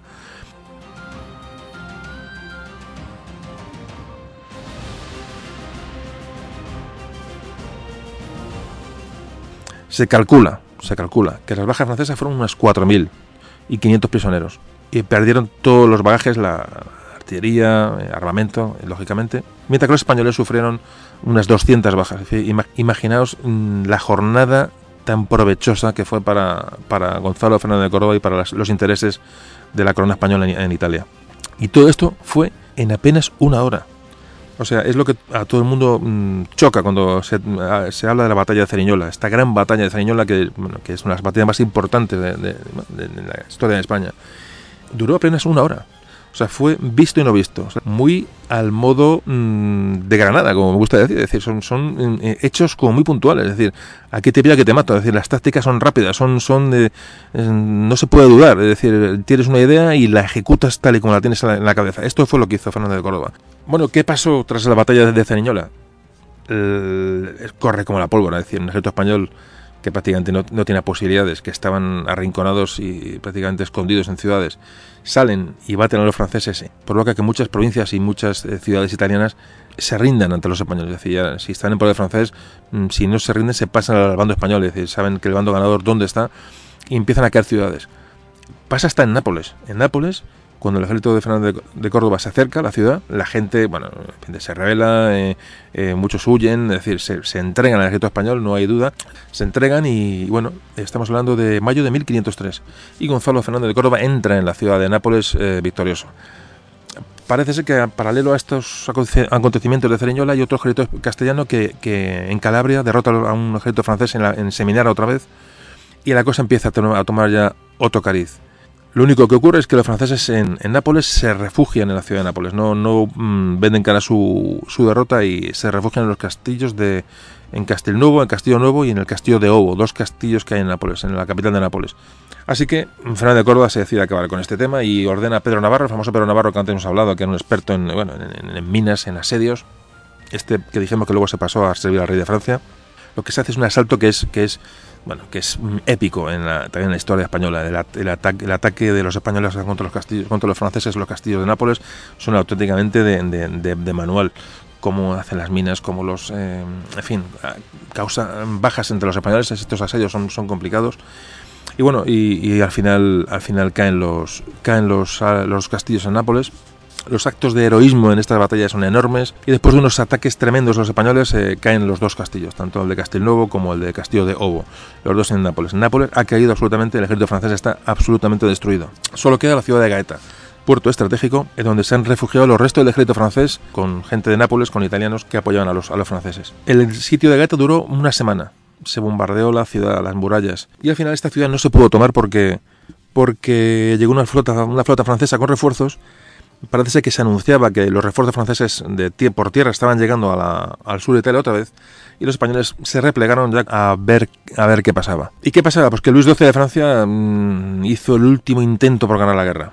Creó tres frentes en, los Pirineos, mandó dos ejércitos para distraer a las tropas españolas, es decir, que, que no pudimos mandar refuerzos a Italia mientras que otro tercer ejército entró por Francia, por, por la zona del, del, Milanesado, más dos flotas que se acercaron por la zona para también intimidar a los españoles y dar, dar soporte a este ejército que bajaba desde el norte, en un intento por recuperar, recuperar lo perdido. Es decir, no, no se podían creer que, que bueno, que con esa superioridad con la que habían contado durante toda la campaña, los españoles hubieran batido en aquella batalla de Ceriñola que, que desde luego pasó a, ha pasado a la historia, sin duda. Pues los españoles se encuentran ahora mismo con que, bueno, han tenido una batalla decisiva en Ceriñola, han aguantado el, el tipo, pero ahora se encuentran con que los franceses vuelven hacia el sur con un ejército muy numeroso. Estamos en 1503, estamos en el invierno de 1503 y las lluvias, lo que es bueno, las condiciones meteorológicas frenan un poco el avance francés y mm, hay barro, eh, hay frío y pues, en Italia es bueno para esos ejércitos que no eran muy muy grandes hay grandes extensiones que cubrir, es decir, que, la, ofensiva francesa mm, se sigue produciendo, pero, pero el invierno digamos que la, va, a ralentizar. Y volvemos a, la táctica de Fernando de Córdoba de aislarse en ciudades fortificadas. Es decir, era mm, pesado, era pesado, la debería ser muy pesado combatir contra este hombre. Es decir, vale, yo os he ganado, pero ahora me vuelvo a, me vuelvo a, refugiar en ciudades y ahora si quieres me vienes a buscar. O sea, era, mm, no presentaron batalla, salvo cuando le convenía. decir, el, el sentido, y vuelvo a repetir, el sentido de, de, la guerra, de las tácticas o de la estrategia, mejor dicho, es, es, ha cambiado por completo. Es decir, este hombre ya no es ese sentido caballeresco de que no huir está mal visto. No, no, no, no. Yo me repliego porque, porque me interesa. Si tengo que montar tres tíos en un caballo, los monto mm, para que lleguen más antes a un sitio. Eh, el uso de los arcabuceros, eh, el riesgo que toma, evidentemente, usando los arcabuceros, que era un arma que realmente nadie confiaba en ella. Sí, se usaba, pero no era una cosa maravillosa. Como la gente, la gente que le rodea, como antes comentábamos, esos, grandes hombres que rodearon a Fernando de Córdoba. Eh, basa mucho, esa cadena de mando es, sólida. Como los soldados son, como repetimos, son soldados especializados. Bueno, pues volvemos al tema. Los españoles ocupan plazas y ciudades en todo el centro de Italia Fijaos que llegan a ocupar Montecassino. Fijaos lo que es lo que fue luego Montecassino durante la Guerra Mundial. Bueno, pues el castillo de Montecassino está ocupado por los españoles, que digamos la frontera española, eh, la línea española está en, Montecassino.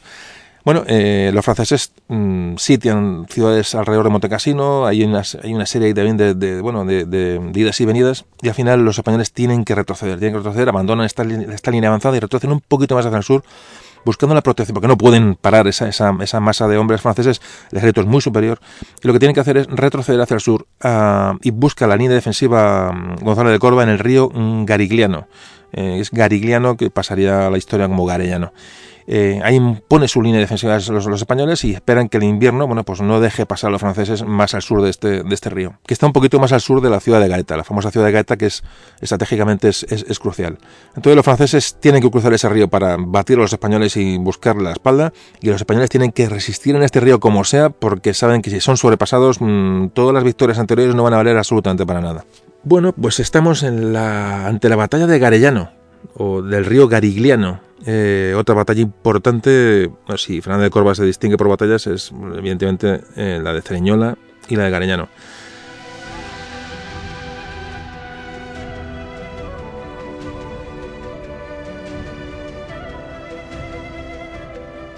Yo siempre digo que, por poner referencias a la historia, ¿no? Y además es, el Imperio Español nace en Ceriñola eh, y acaba en Trafalgar. Ceriñola en 1503, Trafalgar en 1805. Prácticamente coincide los años, son tres siglos. tiene un principio y un fin, el Imperio Español, como toda la vida. Me gusta poner referencias eh, en fechas, ¿no? Para, los, para un poco entender la historia. Y, yo pienso que mm, Ceriñola y Trafalgar marcan principio y fin del Imperio Español. Bueno, pues estamos en, el principio del Imperio Español, como veis, y, nos acercamos a la también decisiva batalla de Garellano. La batalla de Garellano, es decir, es una línea española que defiende el río. El río, los franceses intentan tender un puente al otro lado del río Garellano, es decir, en el momento que sobrepasan el río mm, no hay prácticamente defensa. En la zona francesa era mucho mejor para vivir, es decir, había, había más aldeas, más ciudades, más campos en los que las tropas sobrevivir. Y entonces, eh, eh, pues la, mm, ahí también se habla que cuál es la misión de Fernando de Córdoba y, sus, y su, su gente, ¿no? y sus, sus hombres de confianza elevar la moral de la tropa al máximo, es decir, eh, eh, les hacen tomar eh, conciencia que, que hay que resistir allí como sea, que ese río es el, mm, si aguantan ahí puede ser que, bueno, que lleguen más refuerzos, la misma táctica que, que ha seguido siempre. conciencia a las tropas de, la resistencia y tienen que aguantar como sea si quieren salvar el pellejo. Y realmente, realmente lo consigue, consigue que haya una cohesión de los, de los soldados españoles ante un ejército francés otra vez superior. La artillería francesa pues empieza a barrer las posiciones españolas antes de atacar, antes de intentar atacar el río al otro lado.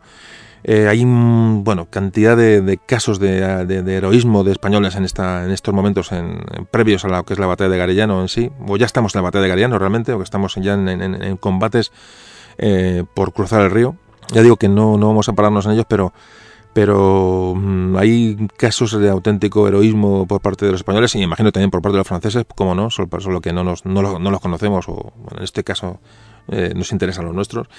Y el ejército, bueno, hay que decir que el ejército el ejército francés está mandado por el marqués de Saluso, era un, era un italiano al servicio de Francia tenía prácticamente, era un, militar eh, con experiencia. Y bueno, el caso es que estamos en el Gariano luchando, los franceses han tirado un puente, de, un puente con barcas e intentan pasar al, otro lado, buscar una, una cabeza de puente para, para, digamos, cruzarlo y batir a los españoles en el otro lado, pero se lucha a brazo partido porque el, el río no se cruce.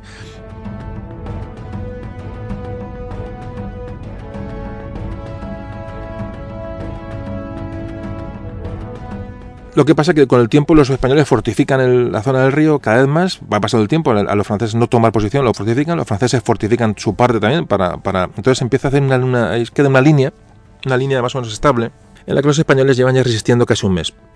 Ya digo, con unas condiciones de suministros mucho más, eh, mucho más complicadas para los españoles que para el ejército francés. Pero nuestro Gonzalo Fernández de Córdoba tenía trazado un plan. Ya tenía un... Evidentemente no estaba allí puesto por el ayuntamiento. Estaba pensando cómo resolver aquella situación complicada que tenían con, en, en, entre, eh, con un ejército francés al otro lado del río y él con su gente a este lado y estaba ya dándole vueltas a la cabeza a ver cómo podía conseguir una, alguna situación de una situación de, de, superioridad sobre los franceses.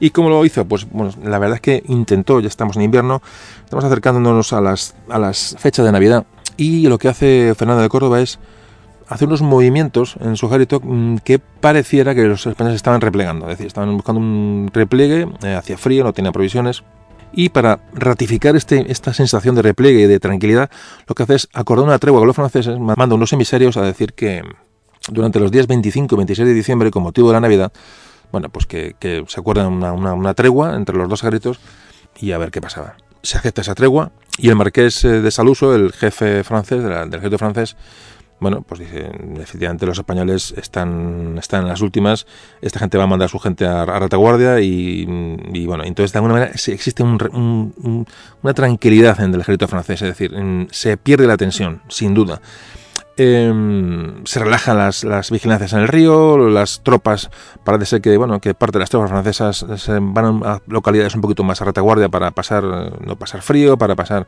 estos días complicados, y sabe que los españoles no tienen posibilidad de pasar el río, son ellos los que van a pasar el río, entonces, bueno, con el río por medio y tal, dice, bien, pues bueno, vamos a, vamos, los españoles también se van, están tranquilos, pues nosotros también. ¿Qué es lo que ocurre? Pues que evidentemente, como os podéis imaginar, de tranquilidad nada. Los españoles, aprovechando una llegada de 3.000 hombres de refuerzo eh, que ya esperaba, mandan construir una noche, la noche del 27 de diciembre de 1503 más que está fechado, no es que sea una noche, no, la noche. Del 27 de diciembre de 1503 lo que hace es ya preparar con una serie de pontones que ya estaban construidos en retaguardia, con trozos de carros, con trozos de madera, con toneles, parece ser, con barcas antiguas, rápidamente montan un puente más al norte, es decir, en la línea, tenía la línea de, del río de batalla era una línea concreta, bueno, pues más al norte lo que hace es mandar un, construir un puente de una manera rápida por la noche. De manera que al amanecer el 28 de diciembre los españoles empiezan a, a, cruzar el puente y la sorpresa es que no hay nadie al otro lado. Eh, Fernando de Córdoba divide su ejército en tres cuerpos, eh, la caballería por un lado, que son los primeros que, pasan el, puente y toman, y toman posiciones al, otro lado, y con ellos mmm, va, va, a envolver el ala izquierda francesa. Y más tarde, después de la caballería, pues cruzaba ya el grueso español con todas las, con toda la, la infantería, con los arcabuceros, con con los piqueros, etcétera, con lo que ya, ya conocéis. Y al final, y finalmente la, caballería ligera protegiendo el cruce de la, infantería. Es decir, tenemos a todo el ejército que ha cruzado el río en prácticamente en unas horas y los franceses que cuando lo ven llegar no saben absolutamente de, qué hacen aquella gente allí. No tienen ni la más remota idea de cómo se encuentran con ese ejército español atacándoles por su flanco izquierdo. Bueno, lo que ocurre aquí es, pues imaginaos, la guarnición francesa es prácticamente arrollada. Es decir, eh, ni los ballesteros, la caballería, la, no hay manera de mantener una posición. Claro, son, son sorprendidos, gente que está en retaguardia. La, la, retirada es absolutamente desordenada, es un auténtico caos. El marqués de Saluso, el jefe francés, que, que dice, bueno, dicen que se enteró prácticamente cuando estaba, estaba dándose una vuelta por allí, dicen que hay españoles por esta zona y tal, y cuando se queda cuenta los tiene encima convoca a sus, a sus mandos a un consejo de guerra rápido y deciden salir como sea hacia, hacia Gaeta y salir de aquella, de aquella trampa que los españoles les han montado en su flanco izquierdo. Claro, imaginaos que es en, invierno, un ejército tranquilo, y, amaneciendo, prácticamente sin luz, y te ves que te atacan eh, eh, españoles por todos lados, caballería, piqueros, arcabuceros, disparos, en, una línea establecida que, que era tranquila. Bueno, la huida fue mmm, general y una huida desorganizada Con lo cual, imaginaos lo que pasó. Prácticamente perdieron todo el material los franceses en la batalla de, en la batalla de Garigliano. Realmente, si veis, no es una batalla como la de Zariñola, es un, es un hecho, es un hecho, digamos, de, de, de habilidad, de habilidad táctica, ¿no? De, de, Fernando de Córdoba. Pero el hecho es que el, ejército francés es prácticamente aniquilado. Solamente en la huida hacia Gaeta parece ser que hay una fuerza de caballería pesada que, que en, un, en un estrechamiento unos 500 o 600 jinetes y que hacen frente a los españoles para intentar retrasar la, o intentar cubrir la retirada de, los pocos mm, sobrevivientes franceses y mm, que, a duras penas llegan a, llegan a Gaeta. Las bajas estimadas eh, de esta batalla, de esta campaña total del, del Garellano, del río Garigliano, eh, pues aproximadamente, hay muchas cifras. Y hablan de que los españoles tuvieron casi mil bajas, cuidado, ¿eh? pero los franceses tuvieron 8.000, más todo el material. Imaginaos lo que es un ejército de aquella época, prácticamente quedó, quedó destruido. Bueno, pues el, día siguiente de, estos hechos, el 30 de diciembre, en Gaeta está sitiada por los españoles. Tenían la artillería colocada, la española y la francesa, tenían toda la artillería rodeando la, ciudad de Gaeta y se comenzó, a bombardear la muralla. Bueno, evidentemente los, sitiados estaban absolutamente perdidos. Y eh, muy pronto solicitaron capitular y parece que se cambió la entrega a la plaza, se cambió la entrega a la plaza con entrega a la plaza con la munición que había, la artillería, es decir, dejar todo aquello a los españoles eh, con la condición de que los franceses pudieran abandonar la ciudad y, regresar a, Francia. Así que el día 1 de enero de 1504 el gran capitán entraba en Gaeta, por fin tomaba posición, eh, posesión del puerto de Gaeta. Y los franceses, los pocos que pudieron, prácticamente sale que todo el ejército francés que entró, en, que entró por Milán eh, al principio de la campaña, solamente regresó, regresó a Francia, no llegó ni a un tercio. Pues la guerra estaba mm, prácticamente ganada. Solamente quedaban algunas plazas que seguían siendo con, tropas francesas que estaban eh, sitiadas, que seguían siendo fieles, a, lógicamente, a su rey y a su ejército. Así que bueno, esas, plazas fueron, fueron, cayendo poco a poco y por fin eh, Gonzalo Fernández de Córdoba, el gran capitán, entraba en Nápoles, victorioso, con donde, bueno, imaginaos el recibimiento.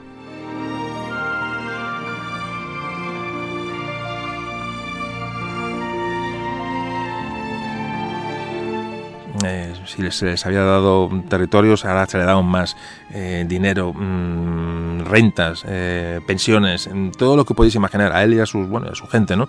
El caso es que se firmó el mm, Pacto de León que, reunieron a, que reunió a Fernando el Católico y Luis XII de Francia, por el cual se reconocía la soberanía mm, de España, la soberanía de Castilla y Aragón sobre el reino italiano de Nápoles.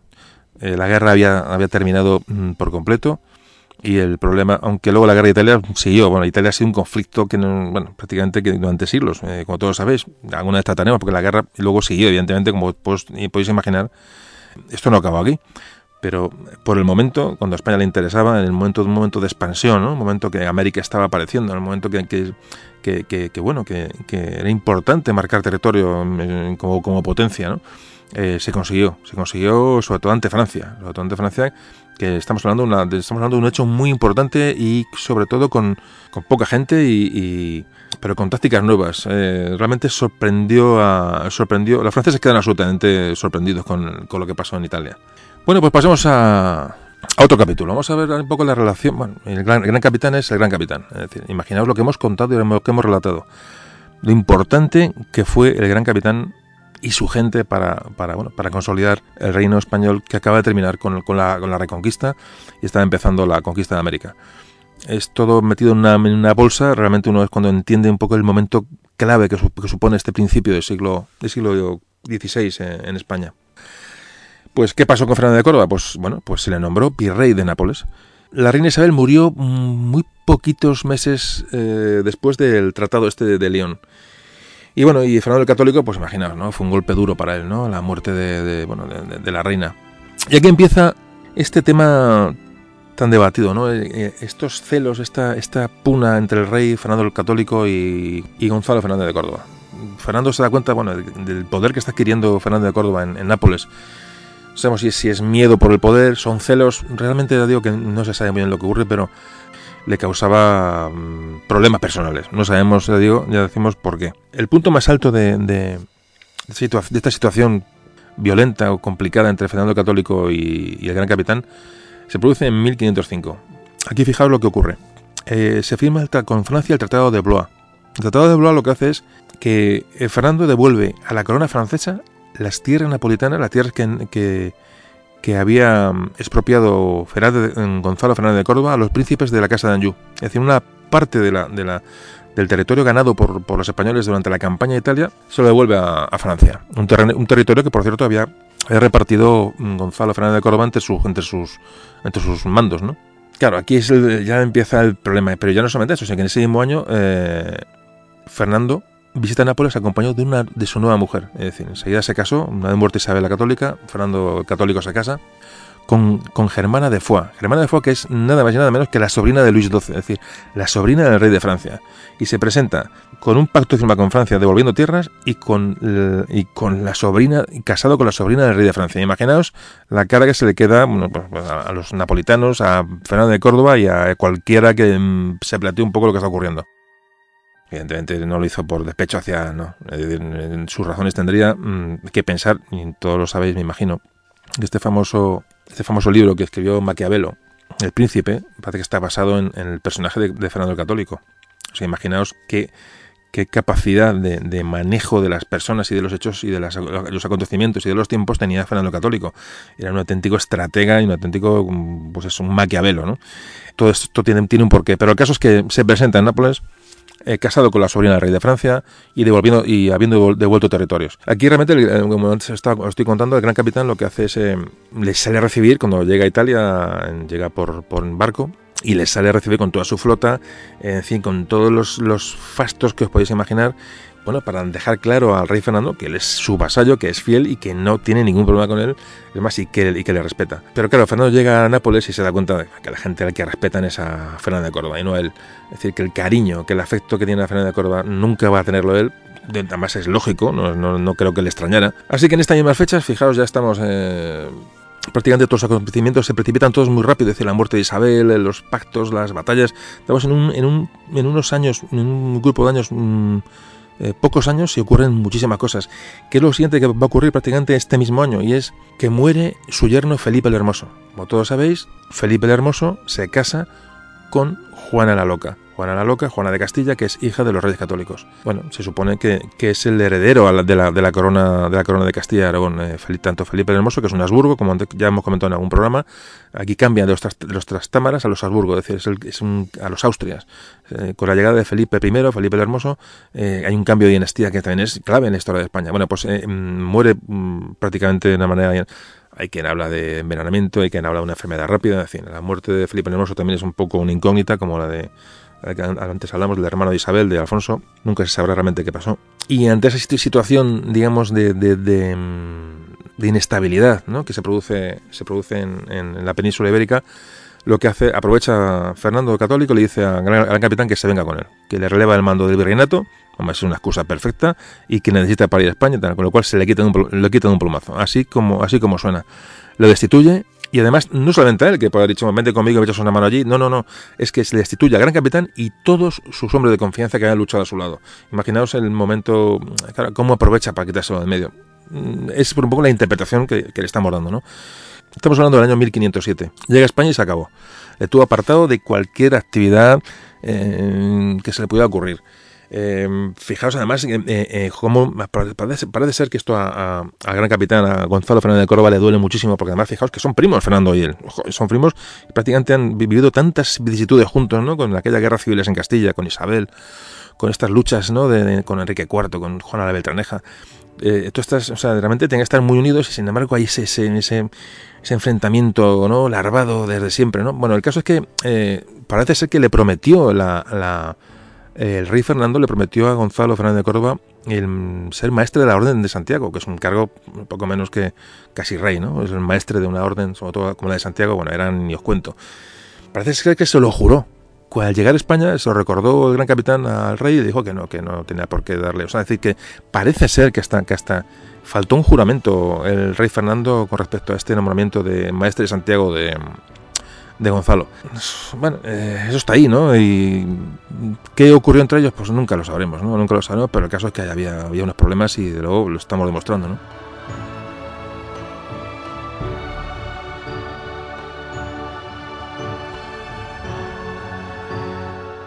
Así que bueno, pues este gran capitán, después de todo lo que tenía encima, eh, ya era mayor, ¿eh? ya, ya, tiene una edad, ya andaba, podía andar sobre los 60 años ya, cuando estamos hablando de estos, estos hechos, es decir, 60 o 50 y muchos, bueno, más o menos esa edad que podía tener el gran capitán, es decir, una persona mayor para lo que en esa época se podía esperar de un, de un hombre. se retiró a Loja, el monarca, o sea, el, rey Fernando le concedió esa ciudad como suya, como para tenerla en, bajo su posesión, pues muy enfadado, muy decepcionado con el rey, evidentemente con tristeza.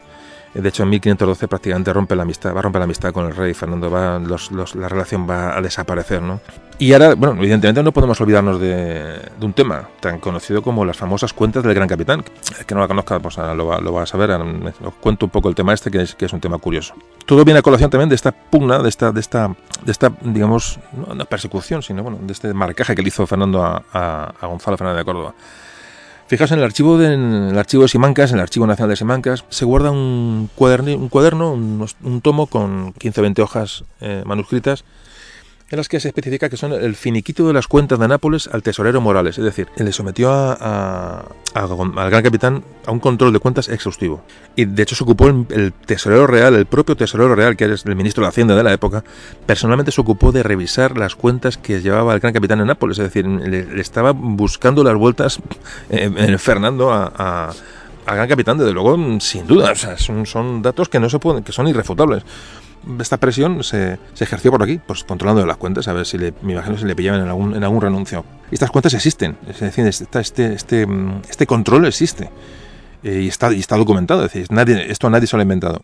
Y este documento está firmado tanto por el gran capitán como por el tesorero del rey. Bueno, esto evidentemente mm, es real.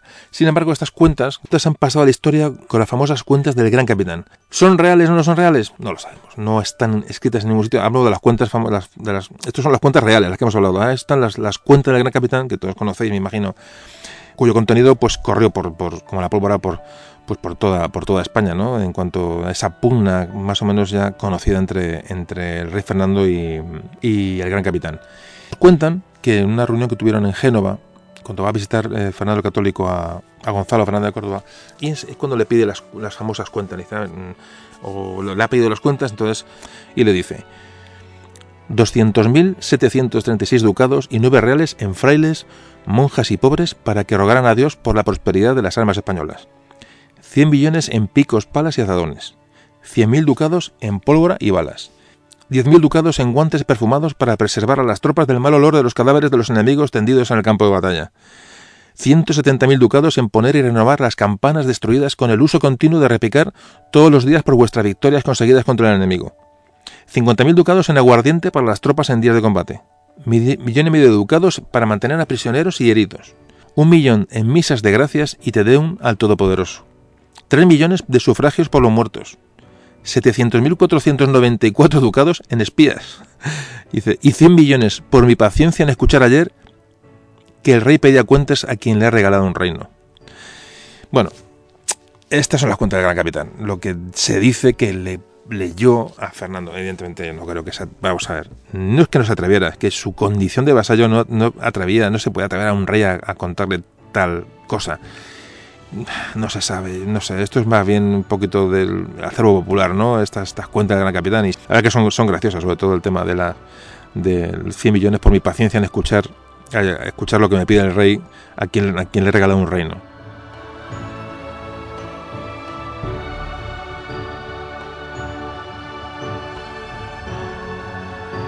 Bueno, pues esto puede ser parte de la, de, la leyenda que ensalza al, al, gran capitán, sin duda, porque esto luego es que se escribió después hay que pensar que, mueren prácticamente a la, par. Eh, muere el gran capitán y muere Fernando. Entonces, bueno, aprovechando estas muertes tan, tan paralelas, pues a lo mejor alguien se, puso a escribir estas cosas o a ensalzar la figura de, Gonzalo. No sabemos, no sabemos, pero bueno, estas son las cuentas del gran capitán que me imagino que todos ya conocíais, pero bueno, no, no podemos pasar sin, sin, sin hablar sin, y sin leerlas. Eh, Gonzalo Fernando de Corva ya nunca más tomó directos de tropas aunque el Papa le llamó algunas veces y los venecianos para que le echaran una mano, eh, le echaran una mano, pero eh, no, no, no, fue. Ya primero por edad, segundo porque estaba prácticamente, bueno, mm, el rey no le quería dejar salir de, España, mm, tenía mucho miedo a que fuera a Nápoles y bueno, y pudiera mejor tomar el, virreinato otra vez. Es decir, eh, le tenía realmente vigilado. Incluso el cardenal Cisneros, fijaros, el cardenal Cisneros solicitó a, a sus servicios para una expedición que hizo a Orán para luchar contra los piratas eh, berberiscos. Y aun, bueno, aunque hizo preparativo de la expedición, le echó una mano, pero no llegó a embarcarse porque realmente bueno, estaba, estaba vetado. En 1511 parece que sí que le encarga preparar una expedición eh, para ayudar a los italianos, eh, porque han sufrido una derrota en Rávena con, con, ante los franceses. Y parece que sí que le pide que eche una mano y de hecho le, mm, le ayuda, pero simplemente de, de, una manera, bueno, en cuanto a, a, la, a la, logística ¿no? de, la, de, la, expedición. Pero, pero no, no, partió ya más ni, ni participó en ningún combate eh, eh, nunca más eh, Gonzalo Fernández de Córdoba. Y llegamos a 1515, en que Gonzalo enferma mm, de verdad que tiene unas fiebres que, no se, que las tenía ya hacía mucho tiempo, no se las quitan de encima, a saber bueno, de qué origen podía tener aquello, pero que parece ser que estaba muy tocado físicamente, ya la edad era alta para la, época que estamos hablando, y parece que, que en 1515, en junio julio, abandona, abandona Loja, esa ciudad de, donde, estaba, donde estaba alojado, y se va a Granada. Y allí hace, hace testamento, él se ve que está en las últimas, y redacta un testamento, parece que el 30 de noviembre, de 1515, es cuando redacta este el redacta testamento, donde dice que se le incorpora a su, a su, a su identificación personal el título de gran capitán, quiere que conste, y que también pide que se le entierre en el monasterio de San Jerónimo, en Granada. El testamento lo firma el 1 de diciembre, y justo al día siguiente de firmar el testamento muere el gran capitán.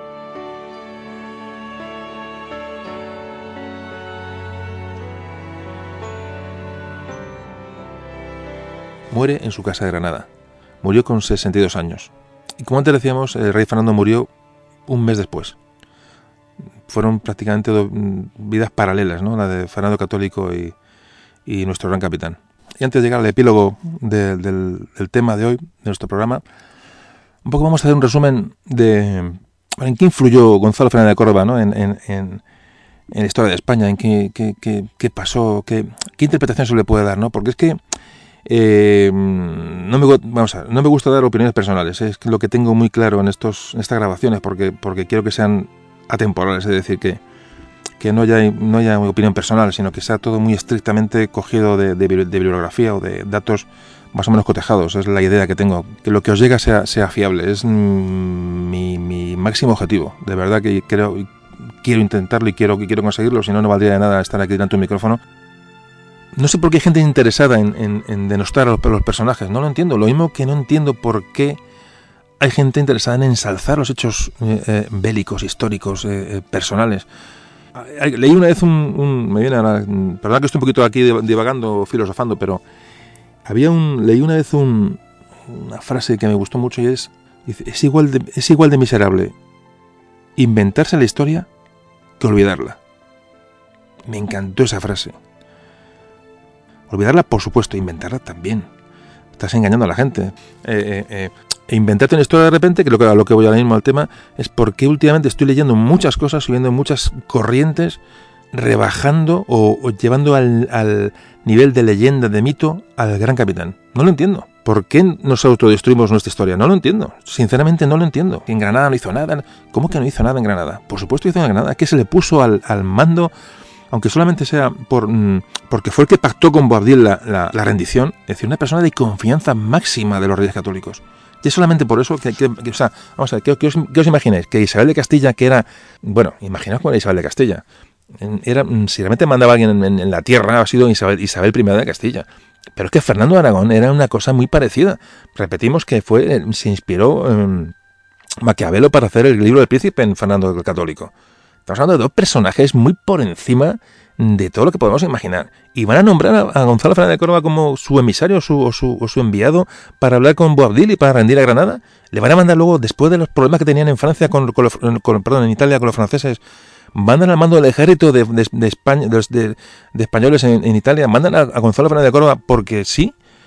Eh, eh, fijaos, es más, ¿sabéis quién habla bien de, Gonzalo Fernández de Córdoba? Montgomery. El general Montgomery. Y hablar por, de un inglés que tampoco me gusta hablar de los ingleses porque nos han, nos han destrozado la historia, como siempre digo, no lo han escrito como ellos han querido, ¿no? Y encima no lo hemos creído. Pero hasta Montgomery, el famoso general inglés, la, durante la Segunda Guerra Mundial, mm, cuando, como todos sabéis, con el octavo ejército llegó a Italia y, bueno, y fue el que, digamos, reconquistó Italia para los aliados. Y bueno, y recorriendo aquellas tierras evocó las, las, las batallas de Ceriñola y Gareñano de, de, Gonzalo, de, Gonzalo Fernández de Córdoba. Sí, pero eso lo han reconocido prácticamente todos los historiadores del mundo. Es que nos, nos tienen reconocido eso que merece mm, por lo menos hablar de él y no, no, no denostarlo. Vamos a poner las cosas en su sitio, vamos a hablar de nuestra historia, vamos a disfrutar de ella. Y ya digo, sin inventarnos nada y sin olvidar nada. Y bueno, eh, perdóname si os he aburrido con esta, con esta pequeña reflexión, pero creo que es importante saber un poquito dónde nos encontramos cada uno. Y, y hay que reconocer a Fernando de Córdoba, pues, eh, primero su vasallaje a los reyes de España, a los reyes católicos. Luego sus cambios que hizo en, la, en las militarmente. Como la infantería pasó a comerle el terreno a la, caballería, cómo aprovechó esos arcabuceros, esas armas de pólvora, cómo los asedios fueron fundamentales, cómo utilizó eh, eh, la diversificación de, los tipos de armas en, un campo de batalla, cómo utilizó la maniobra, en, el concepto de maniobra de, movimiento y, de movimiento y ataque, ¿no? Eh, eso es decir, bueno, es como utilizado la gente en el grupo, los caballos, cómo utiliza la rapidez, cómo utiliza los movimientos, cómo utiliza aprovecha el terreno. Es decir, es que mm, prácticamente mm, mm, eh, cambia por completo la, eh, el concepto de, guerra y como antes decíamos, eh, por desgracia la guerra va asociada a la historia. Entonces hay que reconocer al gran capitán, por supuesto que hay que reconocerle todo esto que todos estos cambios y, probablemente otra persona hubiera hecho lo mismo, le hubiera tocado. No, es, mejor era nadie especial. Bueno, puede ser, pero fue el que el que dio forma a todo esto, ¿no? Y hay que y hay que reconocerlo.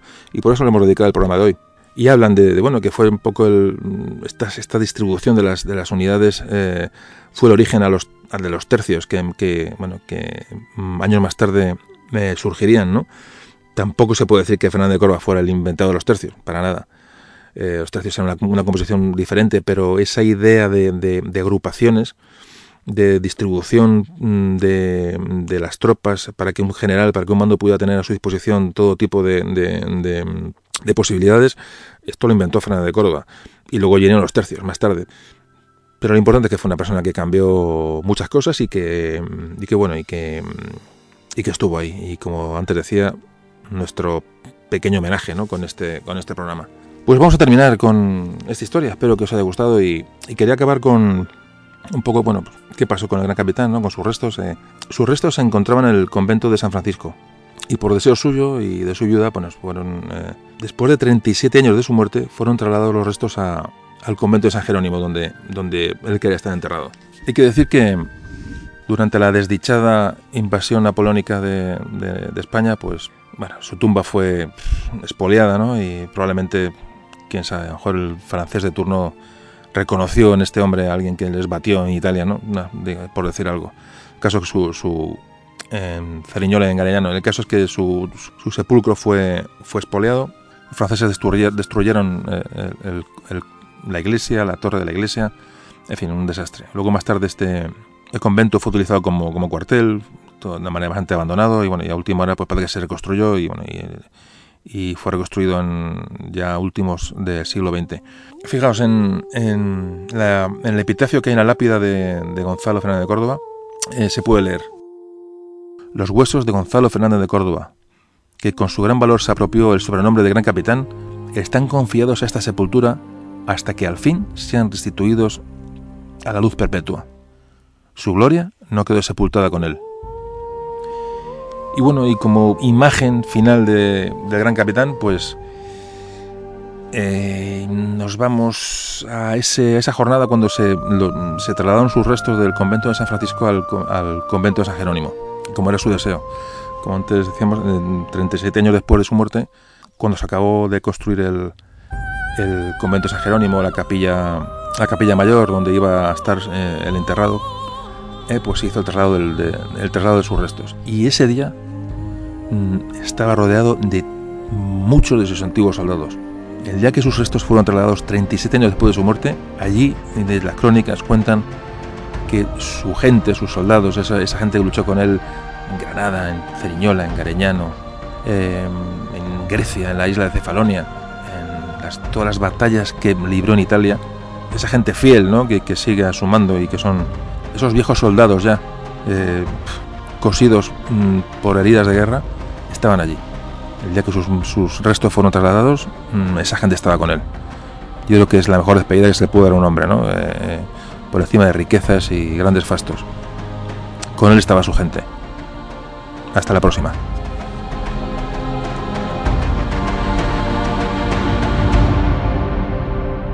Memorias de un tambor.